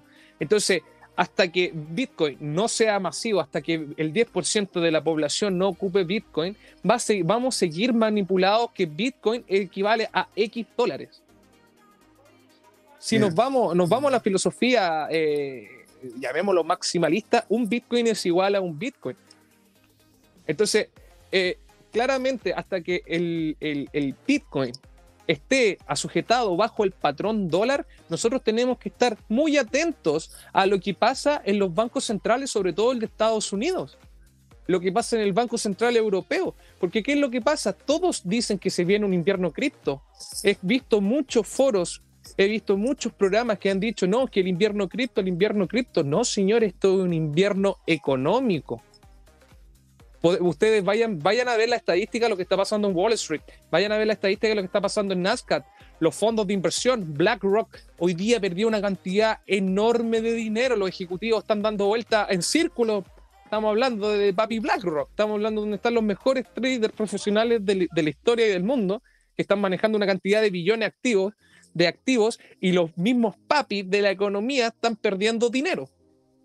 Entonces, yo quiero, yo quiero que este, en, esta, en esta sección eh, salgámonos del patrón invierno cripto y es el patrón invierno económico, en donde el gran ganador que yo apuesto que va a ser Bitcoin. ¿Ok? Porque a través, como es la filosofía china, que a través de las grandes crisis es donde más se fortalecen. Mm. Entonces, ¿qué es lo que está pasando? Multimillonarios que, multimillonarios que están dentro de los top 5, gente de Forbes, están diciéndose, váyanse del fiduciario, que es una, eso literalmente, el fiduciario es una moneda de acto de fe, y se están yendo a patrón Bitcoin. El problema de que aún existe, existe manipulación porque la capitalización de Bitcoin no da para enfrentarse contra las grandes las grandes, los grandes activos, llamémoslo así, o, o, los mismísimos commodities. Eso es verdad. Entonces, ahora, ahora hay un Bitcoin hoy día bajó prácticamente un 10% y ha bajado de los 40 mil dólares, bajó a los 30 mil 300 dólares mm. prácticamente. Pero si estamos viendo que instituciones como BlackRock, Goldman Sachs y, ¿cómo se llama? El mismísimo JP Morgan, Chase están vendiendo, si están vendiendo los commodities, es porque ya se viene una crisis real. No es, que, no, quiero, no, es que quiera alarmar a la gente, pero claramente que en esta cosa tener dólares no sirve, tener oro sí sirve, tener Bitcoin sí sirve, pero en el corto plazo seguimos teniendo problemas. A largo plazo, vuelvo a decir lo mismo, Bitcoin ha sido el activo con menor rentabilidad este año, pero ha sido el mejor activo con mayor rentabilidad en lo que va a la década. Mm. ¿Y tú crees, cómo se llama, que va a haber algún tipo de relación entre la economía, entre comillas, ¿no? Real, el dólar, el Dow Jones, el Standard Poor's, con los valores de las cripto en general, el BTC, el ETH, si es que baja una, baja la otra, es inversa, si baja una, sube la otra. Es solamente ver la correlación de lo que está pasando en el SP500 y es solamente ver la correlación de lo que pasa en Bitcoin. En el SP500 y Bitcoin se mueven mucho. Después, mm tenemos que recordar que después del bloqueo nacional que tuvo China con los mineros de Bitcoin, hoy en día una de las mayores grandes partes de las minerías la maneja Estados Unidos, ya no mm. es China. Mm. Entonces, entonces si, si, nos vamos, los mineros se fueron, se fueron a Uzbekistán, a Pakistán y a Estados Unidos. Allá se fueron las máquinas, porque recordemos que Estados Unidos también tiene energía nuclear, entonces la energía, igual dentro de todo, es un poco más rentable. El mismo de los Monks está viendo un fondo de inversión que van a hacer minería ecológica, llamémoslo así. Pero aún así, ¿qué es lo que pasa? Siguen las máquinas estando en una economía gringa y no hay una, un ciudadano más patriota que los mismísimos estadounidenses. Eso es verdad, eso es verdad. El, efecto Hollywood. Esto es netamente el efecto Hollywood, siempre salen ganadores. Entonces, Estados Unidos va a tener una economía, pero agresiva, si es que no pasa lo peor que está pasando. Que en estos momentos eh, eh, tenemos que también correlacionar lo que está pasando en la guerra. Mm, tú también dices que va a terminar afectando, ponte tú, podríamos ver el precio más bajo todavía si es que Putin, como lo que conversábamos con Jorge, ¿no es cierto?, en la primera parte, empieza a ser más beligerante, más, más agresivo referente a, Europa. Dentro, dentro de la agresividad que, si nos vamos ahora a la geopolítica eh, militar, eh, eh, Rusia no ha sido una, un invasor tan agresivo eh, bueno, ha sido agresivo, la agresividad está claramente, pero puede ser más agresivo con el cantidad de arsenal y armas que ellos tienen.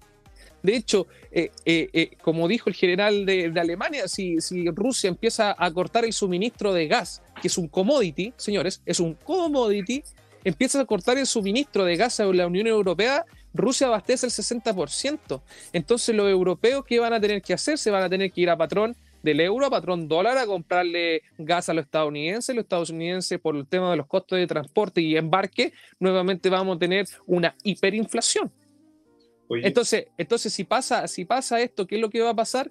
Se dieron cuenta los rusos, puse fuentes muy importantes dentro de lo que está pasando allá en Ucrania, Rusia, que sabemos de que los rusos se están preparando para una economía cripto. Sabemos que China se está preparando para una economía cripto. Mm. ¿Por qué? Porque se están dando cuenta, se ya se están dando cuenta que ya no tienen que no, no necesitan la intermediación del tío Sam. O sea, mira, yo discrepo en eso. Yo pienso que eh, tanto China como Rusia están eh, pensando emitir eh, moneda digital respaldada en oro. Ellos han comprado una tremenda cantidad. Mm. Ahora, eso lo que va a hacer, efectivamente le va a mermar una parte importante de, al dólar. Pero ¿qué es lo que ocurre? Parte de esta crisis, paradójicamente, es la siguiente. Hay países muy golpeados por la economía, por las fallas en las cadenas logísticas hoy día, como por ejemplo, naturalmente en la misma China, Japón, que se está desplomando su economía. ¿Y qué es lo que ocurre? Que frente a eso, frente a, al, colapso social que está teniendo Sri Lanka, por ejemplo, es que mm. eh, la gente se está refugiando en el dólar. Y esto produjo un aumento del dólar desde los 90 hasta los 104 dólares llegó. Entonces, tuvo un aumento parabólico el dólar, una apreciación, y esa subida del dólar a su vez provoca bajadas del Bitcoin. El, el dólar en algún momento, porque tiene fundamentos débiles, la economía norteamericana va a ceder. Cuando empieza a bajar el dólar, esto es una sobresimplificación, va a volver a subir el Bitcoin, ¿ya? Pero, pero de alguna manera uno está observando estas correlaciones, efectivamente. una parte importante de la dinámica en este momento que está ocurriendo es, esto. Ahora, vamos a la, a la esencia de la economía mundial. En la economía mundial, hoy día la gran mayoría este, y lo pueden ver en, el tweet que publicamos en arroba tu time, la gran mayoría está pagando tasas negativas. Es, eh, ¿Por qué? Porque la inflación se disparó. Mm. Entonces, ¿qué es lo que provocó? Eso provocó un desplome del mercado de bonos. Estamos hablando que el mercado de bonos supera los 100 trillones de dólares y que ya cayó más de un 20%. ¿Qué significa eso? Que esta, esta riqueza ficticia, contable, hizo desaparecer más de 25 trillones de dólares de la economía eso provoca un daño de todas maneras. No sé cómo lo ves tú, Alonso. Claramente que va a producir un, daño. Eh, eh, a ver. Volvamos a, Nixon. El tío Nixon. vamos a volver a Nixon. Esto todo parte del patrón dólar de Nixon. Claramente que como el, ya vemos, de 100 países, 99 están sujetos al dólar. Claramente que estos 99 países es como si pumpearan al dólar, llamémoslo así. como lo que pasa en Chile, que en Chile el dólar está siendo muy demandado, entonces hace de que el dólar suba. En Argentina va a ser lo mismo. Entonces, claramente baja en el corto plazo, pero, pero insisto, de que cada vez la tecnología o el Internet o el IoT de las cosas está haciendo que Bitcoin se fortalezca. Mm. Se debilita, pero a la vez se fortalece. Es como un poco paradójico, llamémoslo así. Porque claro, Bitcoin se desploma, dicen en la prensa, Bitcoin se desplomó un 50%. Pero para las personas nuevas puede ser una gran oportunidad. Eh, hablando con el, con, el tema con la, con la relación del pumpeo, sobre todo del fortalecimiento del dólar. Ahora con las nuevas políticas que hay, entre comillas, sí, se fortaleció el dólar. Bueno, se ha fortalecido bastante, pero al fortalecer el dólar están matando a Wall Street, están matando a Nasdaq, están matando a las tecnologías, están matando a Bitcoin. Mm. Si nos dimos cuenta, claro, hoy en día si nos vamos a ver a, tasas monetarias de bancos centrales, el Banco Central de Estados Unidos está mm, bien dentro de su inflación entre comillas, la tiene como controlada. Ellos dicen, según ellos, su política monetaria la tienen controlada. Pero en el mundo afuera, allá vemos en el mundo de los derivados, está la cagada. La cagada. bueno, me toqué loco. Está aquí. Podéis llegar y tener una de esas, entre comillas, ¿no es cierto? Tu microeconomía, tu, tu, dinámica interna, ¿no es cierto? Con tu propio capital ordenado. Aparte, bueno, de quería el que puede, ¿no es cierto?, imprimir eso, e, esa plata. Pero en el tema macro están, están completamente perdidos. O sea, el nivel de deuda internacional que tienen, que de hecho gran parte de esa deuda la manejan los chinos. El segundo, de hecho, mira, como lo dije en, en, otro, creo que en otro programa, cuando quede el gran colapso real, lo que va a hacer China es vender todos los bonos americanos en masa para terminar de destrozar la economía americana. Yo creo que esa es la economía, el banco, la economía del Banco Central chino es comprar la mayor cantidad de bonos del tesoro de la economía estadounidense para un, para un día tenerla entre la mano, porque la mayor cantidad de bonos del tesoro que lo tiene hoy en día es la Fed y después viene la República Popular de China. Mm. Entonces, ¿Qué es lo que va a pasar ahora cuando... ¿Qué pasa en los tiempos de caos? Como dice la filosofía. En los tiempos de caos nace el orden. ¿Ok? Mm. Entonces, en este momento tenemos un caos, pero no solo en Bitcoin, tenemos un caos financiero enorme. Las tasas impositivas, eh, tenemos los créditos más altos, suben las políticas monetarias, más inflación, más inflación, más inflación, más inflación. Entonces, cuando ya realmente la filosofía de los bitcoiners empiecen a, darse realmente como debe ser, Bitcoin está destinado a ser la única gran moneda. ¿Por qué? Porque dentro de todo está el programa de la CBDC. Como decía el profesor mm. Gatica, mm, que mm. van a ser monedas respaldadas en oro o pueden ser en activos o van a hacer alguna locura para eliminar a la banca privada y solamente que los bancos centrales estén dominados. Mm. Entonces, ¿la gente qué va a hacer? Un ejemplo, eh, eh, eh, no sé, imagínate que va a empezar la prohibición económica. Mm. Va a empezar la prohibición mm. económica. Entonces, ¿qué es lo que va a pasar? Sí, sí, sí, Tú lo que vas a hacer es irte a patrón Bitcoin. ¿Sabes qué? A la mierda todo esto me voy a patrón Bitcoin. Llamémoslo así porque Claro, Bitcoin ha sido criticado, criticado y criticado y criticado, pero señores, recordémonos cuando el Banco Central de Estados Unidos se quedó sin dinero, ustedes fueron los que le pidieron al narcotráfico 350 millones de dólares para salvar a Estados Unidos de la crisis en la Segunda Guerra Mundial. Tócate los huevos. Tócate ahí. Ah, ah, ah, cuando el Banco Central de Estados Unidos se quedó sin liquidez, señores. ¿Ya? Eh, a ver, las cosas como son. De, las cosas como son. Entonces, entonces, claro, el dólar les van a seguir imprimiendo y Bitcoin va a seguir siendo un Bitcoin. Entonces, claro, ahora estamos en una crisis, pero cuando el mundo de los derivados, y como yo le llamo en el mundo donde trabajo, en el mundo de fantasía, porque los derivados es una fantasía de números inventados por apalancamiento, crossover, vámonos a la, a la filosofía dura humana, todo al fin y al cabo va a apuntar a Bitcoin. Porque hoy en día. Tú dirías entonces que la gente se tiene que se tiene que resguardar en, Bitcoin en este momento más que en cualquier otro tipo de moneda, incluso monedas locales, regionales. no, no, no se trata de resguardar.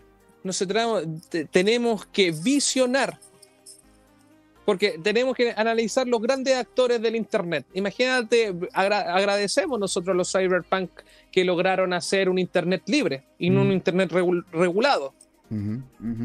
Hoy en día, eh, la injusticia que pasó con Wikileaks, claro, ya, perfecto, pero tenemos una libertad de expresión.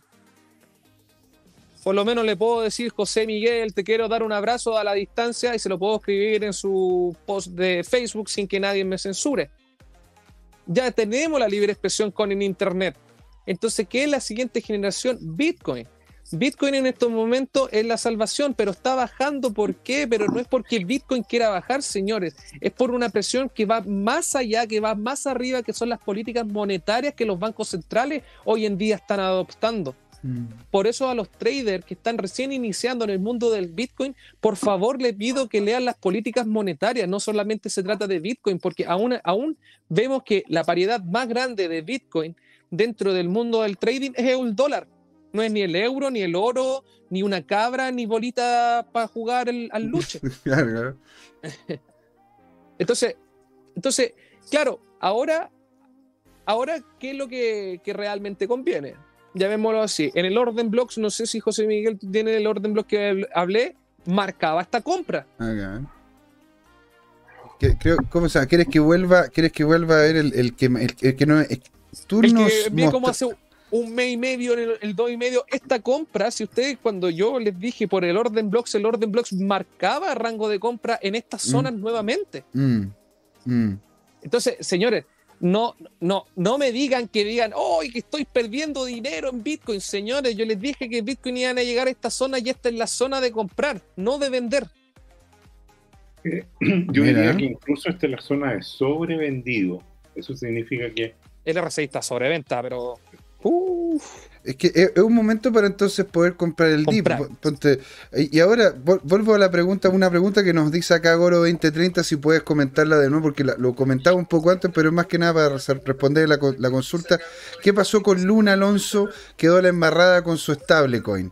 Onda que, que Vuelvo a lo mismo, no es estable, señor. Estamos hablando de Bitcoin y uno de los activos que según Wall Street es un fondo A, es una volatilidad. Entonces, cuando alguien me dice, oye, quiero algo estable, estoy en criptomoneda, yo lo quedo mirando, ah, chiquitito, chiquitito. No, no, señores. USDT, lo mismo, tiene una demanda que quiere leer sus libros, que suben, que bajan, eso no es estable, es un fiduciario. BUCD, dentro de la blockchain de Binance Smart Chain, es un fiduciario. Terra con su stablecoin es un fiduciario, señores. Todo, todo esto es fiduciario. Tal cual.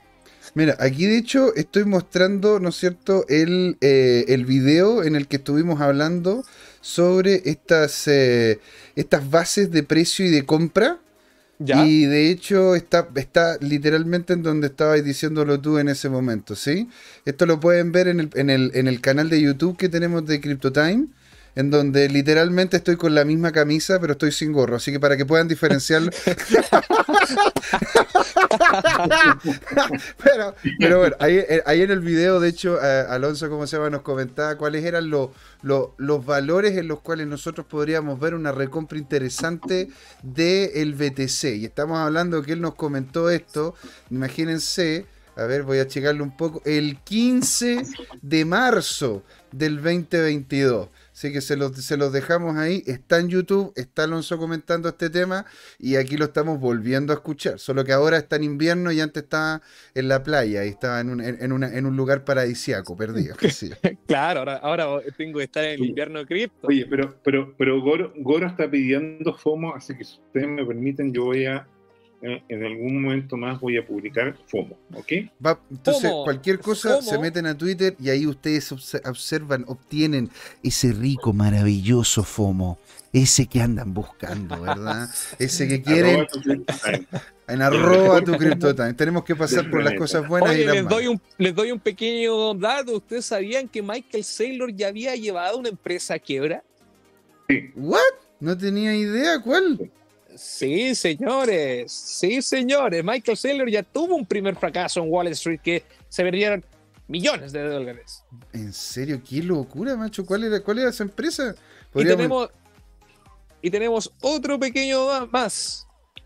Si Michael Saylor, si sigue esto bajando y Bitcoin sigue comprando 21 a 20 y llega a 21 mil dólares, el tío Michael o compra 50 mil Bitcoin más o el tío Saylor desaparece. Lo van a liquidar. Martin Call. Ahí en el margin y le pegan el, el, corteciño. Aló, aló, directo del Polo Norte, margin call, ah. margin call. Uh, estos días, estos días, estos días. Menos 80% en su cartera, señor. Necesito más dinero. Yo no lo conozco, ¿ah? Jorge siempre hace lo mismo, nos termina tirando abajo el. Abajo el Pero miren, señores, yo les voy a decir lo mismo. Vean ese video, intenten de manejar underblocks, porque esto es sin balance. Para, son tres compras al año, señores. Están en una compra. Ahora en este momento lo que tienen que hacer es comprar Bitcoin. No que, ay, que Bitcoin bajó, que Bitcoin no, carajo, tienen que comprar. Porque yo les voy a pegar el pequeño gran dato. Mm. Quieren FOMO, les voy a dar FOMO. Ya, FOMO, queremos FOMO, queremos FOMO. Si Bitcoin este mes no cierra, no cierra sobre los 32 mil dólares, tenemos un siguiente piso. Mm. Adivinen cuánto. ¿30 mil dos? ¿Ah? ¿30 mil dos? 10 mil cada Bitcoin. ¡Oh! Pero eso es un fútbol, weón. Esa cuestión donde me deja con uno yo en la guata. A ver. 10 mil me estás espantando a la clientela, Dios. de hecho, me acaba de llegar un mensaje. Me, dice, oiga, váyase un rato, ¿no es cierto?, a freír espárrago al África. Sí. Seba cero, dice Yerko. Seba cero. Ya, oye, dos cosas. Mira, si ustedes me permiten, yo voy a proyectar. Por favor, señor. No tantos fotos juntos. Sí, dele nomás, dele nomás. Vamos a publicar eh, el, el, opium de mi, de mi dealer favorito. ¿Ya? ¿Ya? El T-Analyst. Y es este de acá. Bueno, lo, acabo de publicar traducido, ¿ah? pero, pero me interesa colocar la imagen. Y miren este fractal, por favor. Uy. Mira lo que se nos viene. ¿Tú cómo lo ves, Alonso? ¿Lo ves así como, como... Porque en realidad aquí lo que está viendo el hombre es un fractal parecido al que vimos en el 2020 con el, con el crash del COVID y después hasta donde podría haber llegado. Me gustaría ver eso, pero también en el SP500. Mira, el SP500 está complicado. Eh, déjame ver. Déjame ver si. Eso mismo, si nos marca el SP500 en la misma forma, yo creo que sí. Pero, miren, señores, si nosotros nos vamos al gráfico semanal, ¿Ya? Eh, Bitcoin está siguiendo una tendencia alcista. Que viene marcando esta tendencia alcista desde los 8 mil dólares. Pequeño dato. Pequeño dato. Pero la mensual es la que me está preocupando. Pero tenemos un pequeño, un poco pequeño de esperanza porque el RSI no está marcando una sobreventa dentro del activo estado ya hace su rato, bueno, en sobreventa, bueno, y sigue, y sigue pegándose otro suelo, bueno. ¿Tú crees que en este momento ya que está llegando cerca de los 30 mil, puede que se, pegue un alza por, por, esto? ¿O cómo lo cuando, cuando Bitcoin estaban en 36.500, yo puse en la comunidad de la ONG de Bitcoin Chile que iba a hacer una compra en 33.500. Se cumplió. Bueno, a veces tiro algunas predicciones dentro de la comunidad y me han salido bien, bien resueltas, bien operadas. Ahora la, siguiente orden de compra que tengo es los 28.800. Esa onda, tú lo ves en abajo de los 28 y ahí... no, no debajo de los 28, 28.800. Yo creo que eso puede ser un mechazo, ¿no? Exacto, exacto. ¿Por qué? Porque eh, el dinero que hay dentro de los 30.000 es mucho, pero espero que los 28.000 800 pegue el mechazo, el, pequeño pechazo de pánico, llamémoslo así, cuando venden y compran, cuando lo, los imbalance, mm. cuando aparecen las órdenes de compra y las órdenes de ventas de golpe. Espero que dentro de los 28.800 después se pegue un rebote a los 36.000 dólares. Que comparto un poco la postura que tiene nuestro amigo Richard Soto de la ONG de Bitcoin Chile. Y ahora, el, tema es que si llega, llega a pegarse ese mechazo desde los 28 a los 38, tú dices que va a mantener... 36. El, 36, perdón. Tú dices que de ahí va a mantener el momentum en alza o es que va a llegar a los 36 y vamos a tener una, una estructura de precio parecida a la que tenemos ahora volviendo a bajar. Ahora vuelvo a lo que dije al 15 de marzo, que el Orden Blocks nos está marcando que ahora es una zona muy óptima para comprar dentro del rango que estamos ahora actualmente. Mi último rango, el más así danger que le estoy haciendo, son 28.800. Si baja de, si, si el, el, a fin de mes Bitcoin no está por sobre los 30 mil dólares, créeme que yo vendo todo y espero comprar a, 15 mil, 13 mil dólares. Ah, ya, o sea, vaya a seguir la tendencia vendiendo todo lo que, todo tu portafolio, o sea, haciéndolo líquido completo o solo lo que es el Completo, todo lo que es Bitcoin lo vendo. Ya en caso de que el, gráfico mensual me indique que tenemos un nuevo piso de 10 mil a, a 11 mil dólares. Mira. Pero si nos vamos a la semanal de la tendencia que viene desde los 8 mil dólares, en estos momentos estamos en una zona excelente para comprar para seguir, volver a seguir la tendencia alcista. Mm. ¿Cuál es el, aquí, ¿Cuál es el problema? Que vuelvo a lo mismo. Son los bancos centrales, es la economía, es una guerra, que esto en momentos de guerra, los análisis técnicos, el chartismo, se va todo al carajo. Bueno, aquí de hecho Jorge nos está mostrando un, gráfico. Pues, Nasdaq dice la primera, el primer gráfico. Nasdaq va a rebotar con una histórica, eh, un histórico soporte de línea, una línea, una línea de soporte histórica. Después sale en el segundo gráfico que el Standard Poor's 500 va a rebotar en justamente otra línea de soporte histórica. Entonces el BTC lo podría hacer también, en donde incluso se ve una correlación, eh, correlación si es que es máxima, me imagino yo. ¿Esto es lo que estás mostrando tú, Jorge? Como Esto que estoy mostrando es interesante. Bueno, es que Goro pidió FOMO y este FOMO de... Le damos lo que la gente quiere. Este es opium, pero del bueno. Entonces, mira, eh, lo interesante de esto es que es un análisis multiaño. O sea, piensa que el análisis parte hace cuatro décadas, en 1980. Entonces, eh, eh, el tema es, que, es que de alguna manera, mirado en perspectiva, si tú lo ves, los mercados han tenido correcciones que se ven enormes en una escala de tiempo uno o dos años, pero globalmente, si tú lo, miras, eh, el, problema es este de fondo. ¿Cuál es? Que se ha emitido una cantidad de dinero y en el fondo los mercados, ¿qué muestran esto? Esto muestra la abundancia de dinero. Eh, el tema de fondo es que eh, esto es lo que produjo, motivó la aparición de Bitcoin y el éxito de Bitcoin motivó la aparición de miles de criptos. ¿ya? tengamos eso claro no es que yo quiera transformar a CryptoTime en Bitcoin. Eh, no lo voy a dejar tampoco, tampoco. No te, preocupes. Aquí, aquí hablamos de todas las criptos, Jorge. Hablamos de todas las criptos. Sigamos hablando de, de, Luna. ¿Qué les, parece? O sea, mira, aquí, ¿qué aquí... tú, Alonso, a Luna? Porque, porque aquí hay dos escenarios, ¿o no? Uno es que eh, en este momento, hace una hora, eh, Luna bajó, a, perdón, el, la UST bajó a 0,83. Entonces la pregunta es, ¿se, arregla e, esa stablecoin o simplemente colapsa y con ello o, produce una cascada de liquidación de Bitcoin? Es una buena pregunta. No sé, ¿la, ¿la alcanzaste a escuchar, Alonso? No, ¿me la puedes repetir, por favor?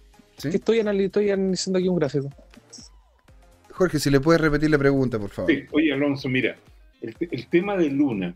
¿Ya? Estuvo, eh, porque, eh, acabo de ver que... el CEO de Luna es un impulsivo, llamémoslo así. ¿Ok?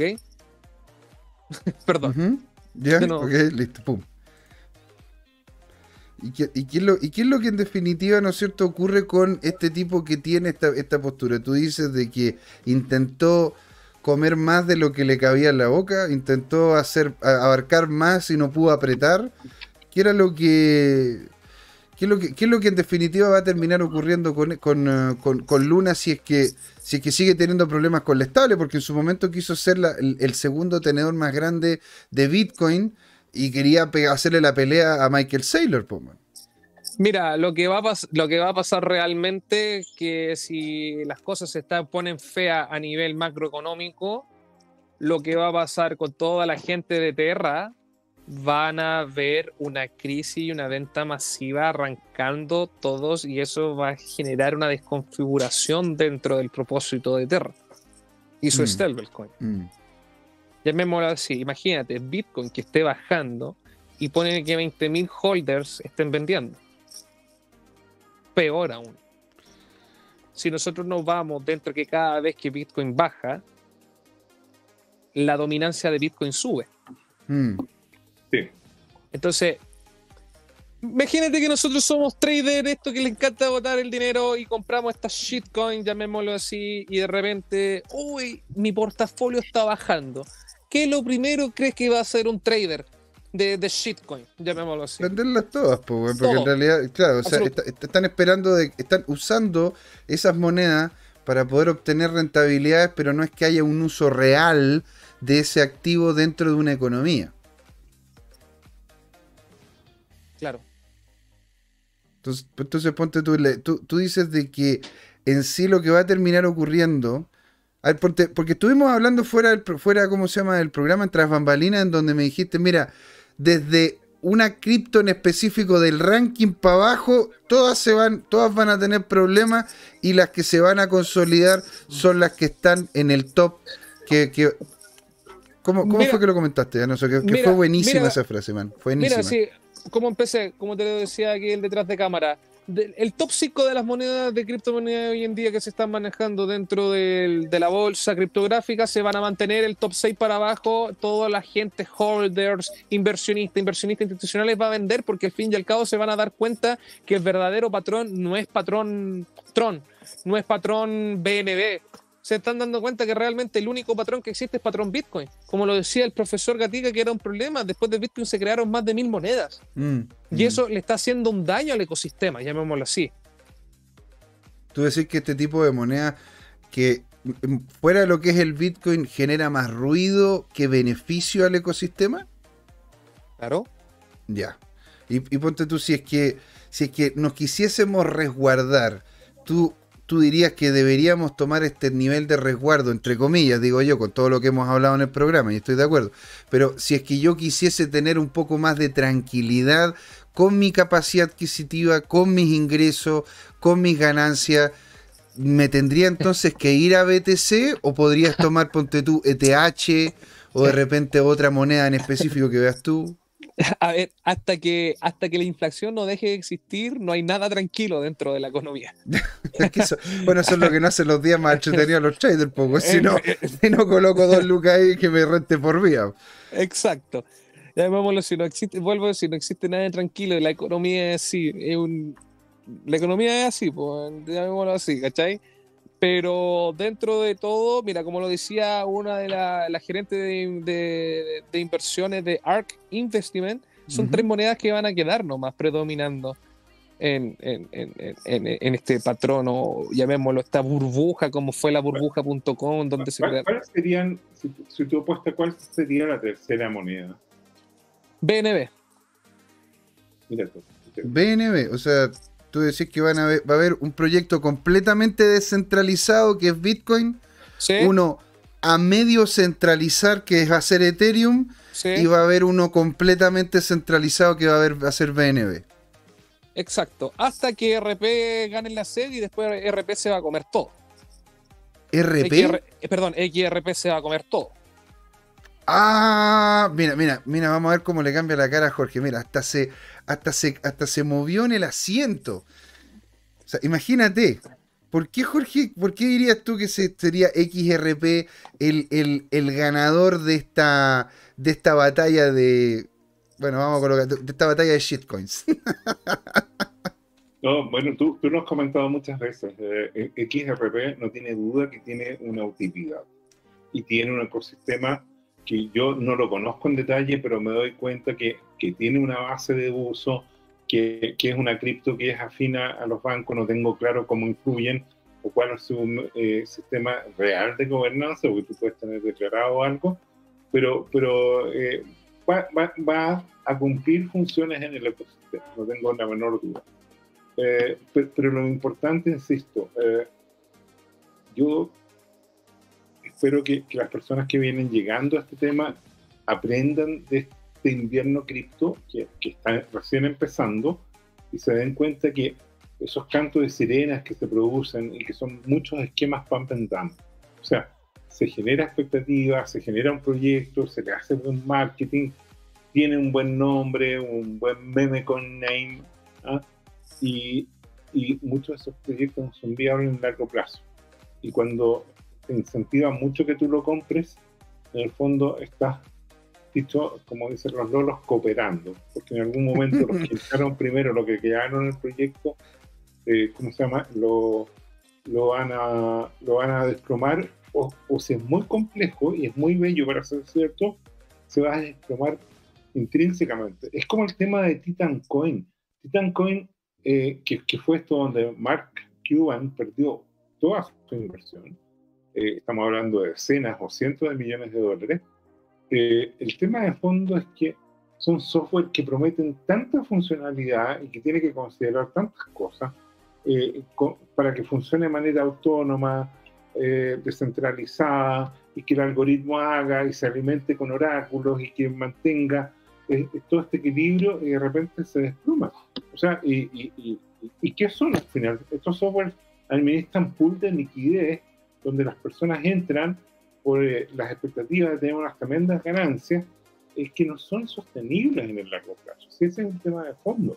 Entonces, cada vez que eh, José Miguel presenta un proyecto y, cuenta, mira, y el DeFi y todo el cuento y todo, eh, hay, hay, insisto, no es que yo vea todos esos proyectos como Ponce, sino que cuando son muy, muy ambiciosos. no es que yo los vea como Ponce, sino que son Ponce, güey, son Ponce. No, no, no, exacto. son medios Ponce. no, pero a ver, hay algunas dinámicas. Axie Infinity eres tú. Axie Infinity, Axie Infinity soy yo. Bueno, a ver. En, definitiva, a ver, yo, yo como se llama, lo que veo en algunos proyectos interesantes es la real utilidad que tienen. Si es que te entregan capital por capital. No, seamos sinceros, te calentáis por, te por eh, los premios. ¿no? pero es que los premios son buenos si es que realmente hay gente involucrada. Ahora, yo tengo varios fondos, yo tengo fondos, y te lo he dicho acá y lo digo abiertamente, no tengo drama.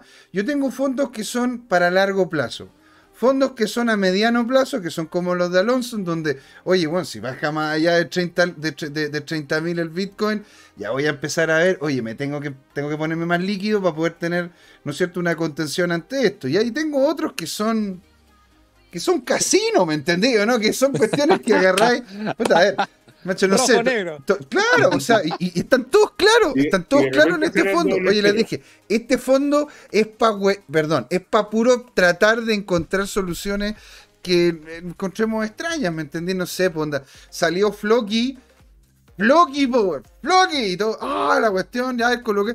Nada, colocamos una cagada de plata, eso se multiplicó por 10, sacáis la plata, listo. Y si bueno, y, está, y eso es. Ahora, ese es un tipo de fondo. Pero eso no significa que, sea, que, todos los fondos tengan ese nivel de rentabilidad y estén esa. José Miguel se está metiendo en mandala. Oye, José, Miguel, ¿te pido un servicio? Esto queda entre nosotros. ¿eh? Esto queda entre nosotros. ¿eh? ¿Cómo?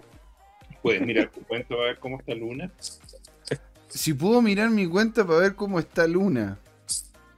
No, acaba, acaba de desaparecer, ya no existe. Ya no, ya. no, no, no. De hecho. Las wallets se fueron todas a Monero y ahora pero te algo. Está subiendo ahora. No, pero, pero cayó 50% en un día. ¿eh? Sí, sí, claro, Luna cayó un 50% en un día y ahora, ahora recién está pegándose una subida de un 4%. Pero si hablamos, ¿no es cierto?, de cuánto es lo que terminó bajando y nos vamos, ¿no es cierto?, al detalle. ¿Puedes proyectar tu pantalla para verlo en, el último año, para tener una perspectiva? Pero, pero, encantado, pues, señor. Si vamos a, vamos a, ¿cómo se llama?, cortarnos las venas, que sea una cortadera de venas con todo, ¿me entendés o no? Con todo cachete. Eh, esta catarsis es necesaria. Entonces imagínate, aquí tenemos a Luna. Esta es Luna como tal. Mira la baja que se pegó. Cacha, mira. Y si, no, y si tomamos, ¿no es cierto?, solo esta última baja en un periodo. Los, los últimos meses, a ver. Bueno, lo tengo ahora en Dida. Así que los últimos meses están acá. Increíble. Ah, en diciembre estaban 30. ¿eh? en diciembre. en diciembre llegó hasta, en diciembre de hecho llegó hasta los 107 dólares. No, pero, pero, abajo, en noviembre, ahí, ahí estuvo, bajo 40. En noviembre, sí, aquí. Estuvo debajo de 40 llegando a los 38, pero de hecho terminó rompiendo. Terminó rompiendo el mínimo, el mínimo que tenía. Llegó al mismo precio más o menos que tenía Luna, pero en septiembre del año pasado. Septiembre del año pasado. Y esta baja, si la, si la tomamos, ¿no es cierto?, con, eh, con, el, con esto, significa que bajó cerca de hecho, de hecho, de esta última baja, gran baja que se pegó, un 64,94. O sea, un 65% de pérdida. Y aquí también nos comentan en el chat, eh, don Juan Limón, que el UST está a 0.77, bajó de los 0.8. No, hermano, aquí está, están todos llorando, hermano, están todos llorando. Aquí. bueno, señores, voy a vender pan. Eh, me voy. Nos vemos, muchas gracias. Ah, no, voy a irme a hacer allá afuera unos monitos de unos monitos de nieve. voy a hacer unos monitos de nieve. Como dice, ¿cómo se llama? Game of Thrones, se acerca el invierno. Se acerca el invierno. Oye, qué buena frase para ir ya haciendo el rápido. Ah, perdón, Jorge. Yo, yo, suscribo la, tesis de que esto fue un ataque coordinado, como dice Yerko. Yo, yo pienso que efectivamente a Luna la derrumbaron hoy día. A Luna la derrumbaron. hoy 99% de los inversionistas, dice Yerko, cripto gastan plata en proyectos de marketing. Y de hecho también comentó el tema de la baja. Don Juan Limón nos dice, te dijimos que algo estaba muy mal con Luna y su stablecoin. Oye, mira, si hay alguien que creerle, hay que creerle a Yerko. solo, solo voy a decir eso. Oye, Alonso, Juan, júntate. bueno, ah, tenemos un fondo, estamos viendo, donde tenemos ya un 60% que está diciendo que es Satoshi, weón. Así que si que te queréis meter, está ahí. Oye, lo que diga Yerko es porque es real. Yo pongo mis manos en alto por Yerko. Yerko Nakamoto. Ya, pero espérense. La, conclusión que quiero sacar, porque estamos terminando el programa ya. No, pero yo la paso revivir con Alonso, no, que no se termine el programa. no, no, vamos a estar hasta las 9. Se acabó. Mira, Bitcoin sobrevivió a la migración de China. Bitcoin va a sobrevivir a este colapso de lunes. Amén. Muy bien. No, pues al revés, pues Luna tiene que aguantar el colapso de Bitcoin. O sea, Bitcoin pasó, es que, es que al final fue porque Bitcoin. Que Luna sobrevive? Luna, Yo digo que Luna, si Bitcoin sigue bajando, como le digo, señores, si Bitcoin cierra con la mensual de 32 mil dólares, créeme que va a sufrir Luna y va a sufrir Michael Saylor. Y los grandes ganadores, tenedores de dinero que no se van a mover son los de XRP. Y lo dije que. Y lo dije que. Oye, pues, aquí Jorge Segura dice USD, UST, que es la estable de Terra, ¿se puede recuperar? La compré antes en 0.88 a ver si puede llegar a, a uno a uno con el dólar. I don't know, I don't know, man. I don't know. Maybe, maybe, maybe. Maybe, I don't know, I don't know. La vácula, hay que tener un hay que tener una, una pelota de cristal, weón. Una pelota de cristal. Aquí yo, tengo, de hecho, yo, yo hago eso con mi vaso. Este vaso tiene como una película reflectante y yo veo el futuro. Señores, vuelvo a decir lo mismo. Maneje su trading a través del orden blocks. Véanlo también en el, en el, canal de YouTube de nosotros, donde ahí hizo una, una, un extenso trabajo de evaluación ahí el gran Alonso Moyano. Y vamos haciendo el cierre porque si no nos vamos a volver a pasar.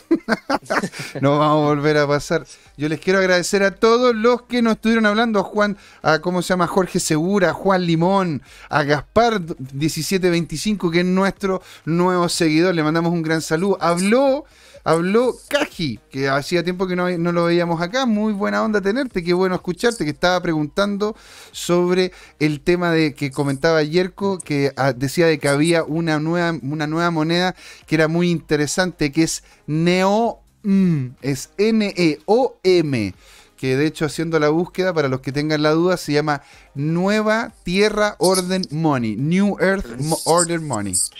Oye, eh, recordemos que Yerko tiene, si no me equivoco, que está en el canal de YouTube de la Asociación de Bitcoin Chile, una charla muy interesante sobre la economía basada en recursos. Totalmente, señor. Y Yerko, ¿cómo se llama?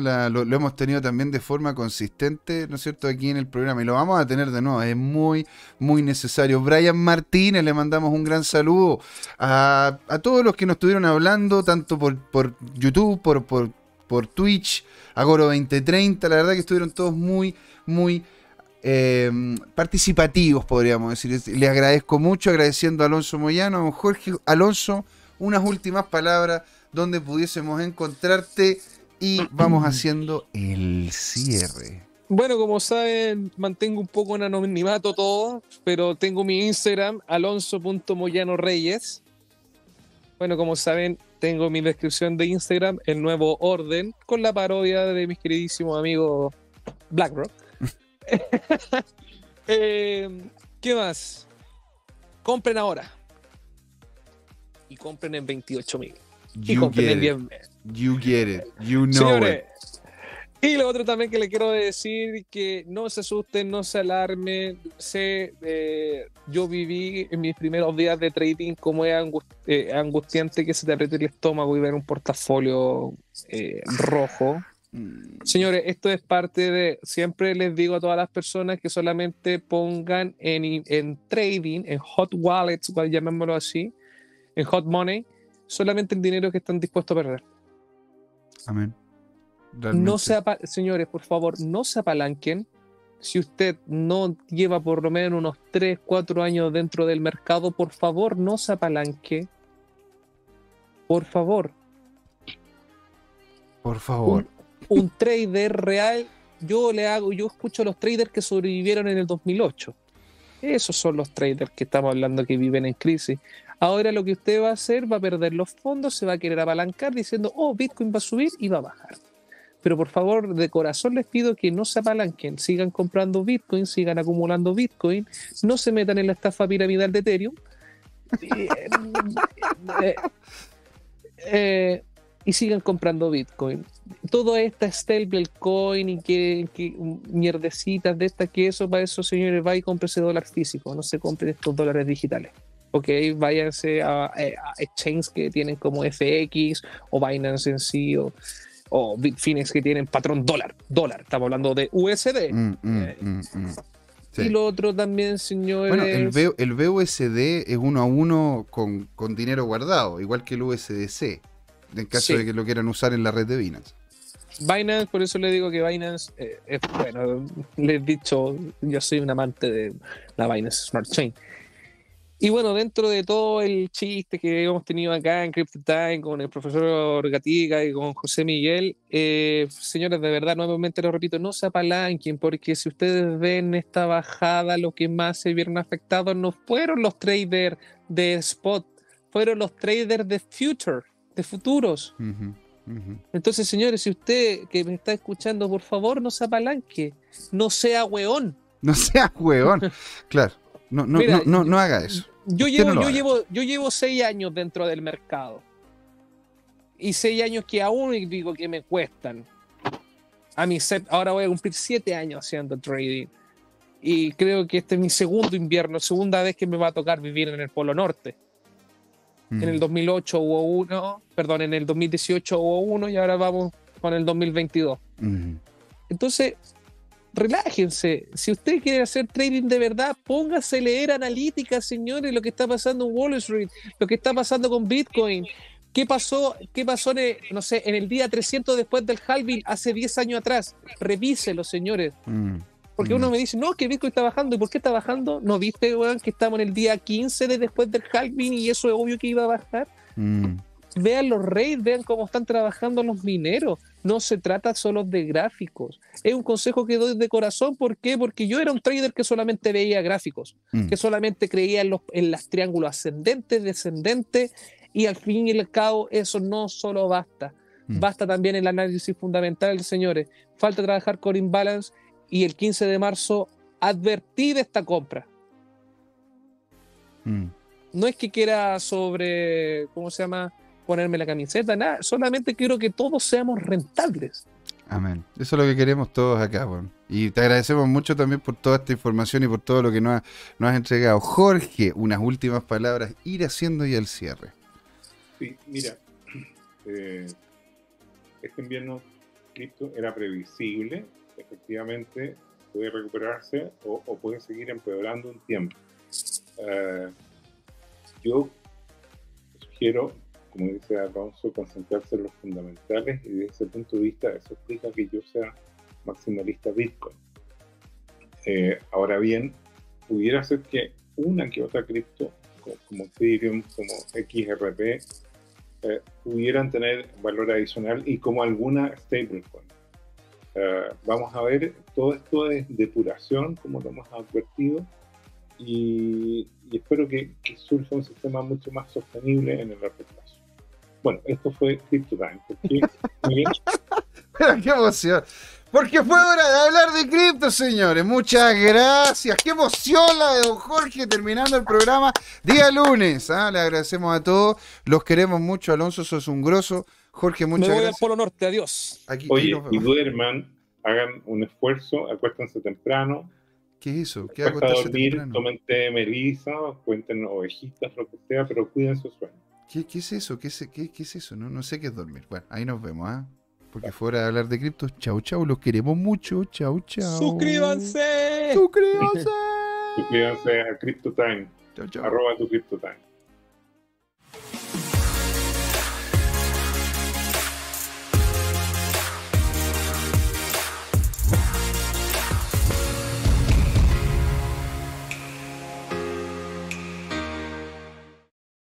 Hola amigas y amigos, antes de irnos les queríamos recordar que esta comunidad CryptoTime la hacemos todos, así que siempre invitados a nuestros canales de difusión en Twitch, Twitter, YouTube, LinkedIn y Facebook. Búsquennos como CryptoTime, con I latina, así, latinos como nosotros. Los esperamos para intercambiar información, hacer nuevos amigos y conexiones en este hermoso mundo del blockchain y las tecnologías descentralizadas. Los invitamos a suscribirse para recibir información sobre nuevos episodios y les mandamos un gran saludo de acá, Jorge Gatica y José Miguel. Nos vemos.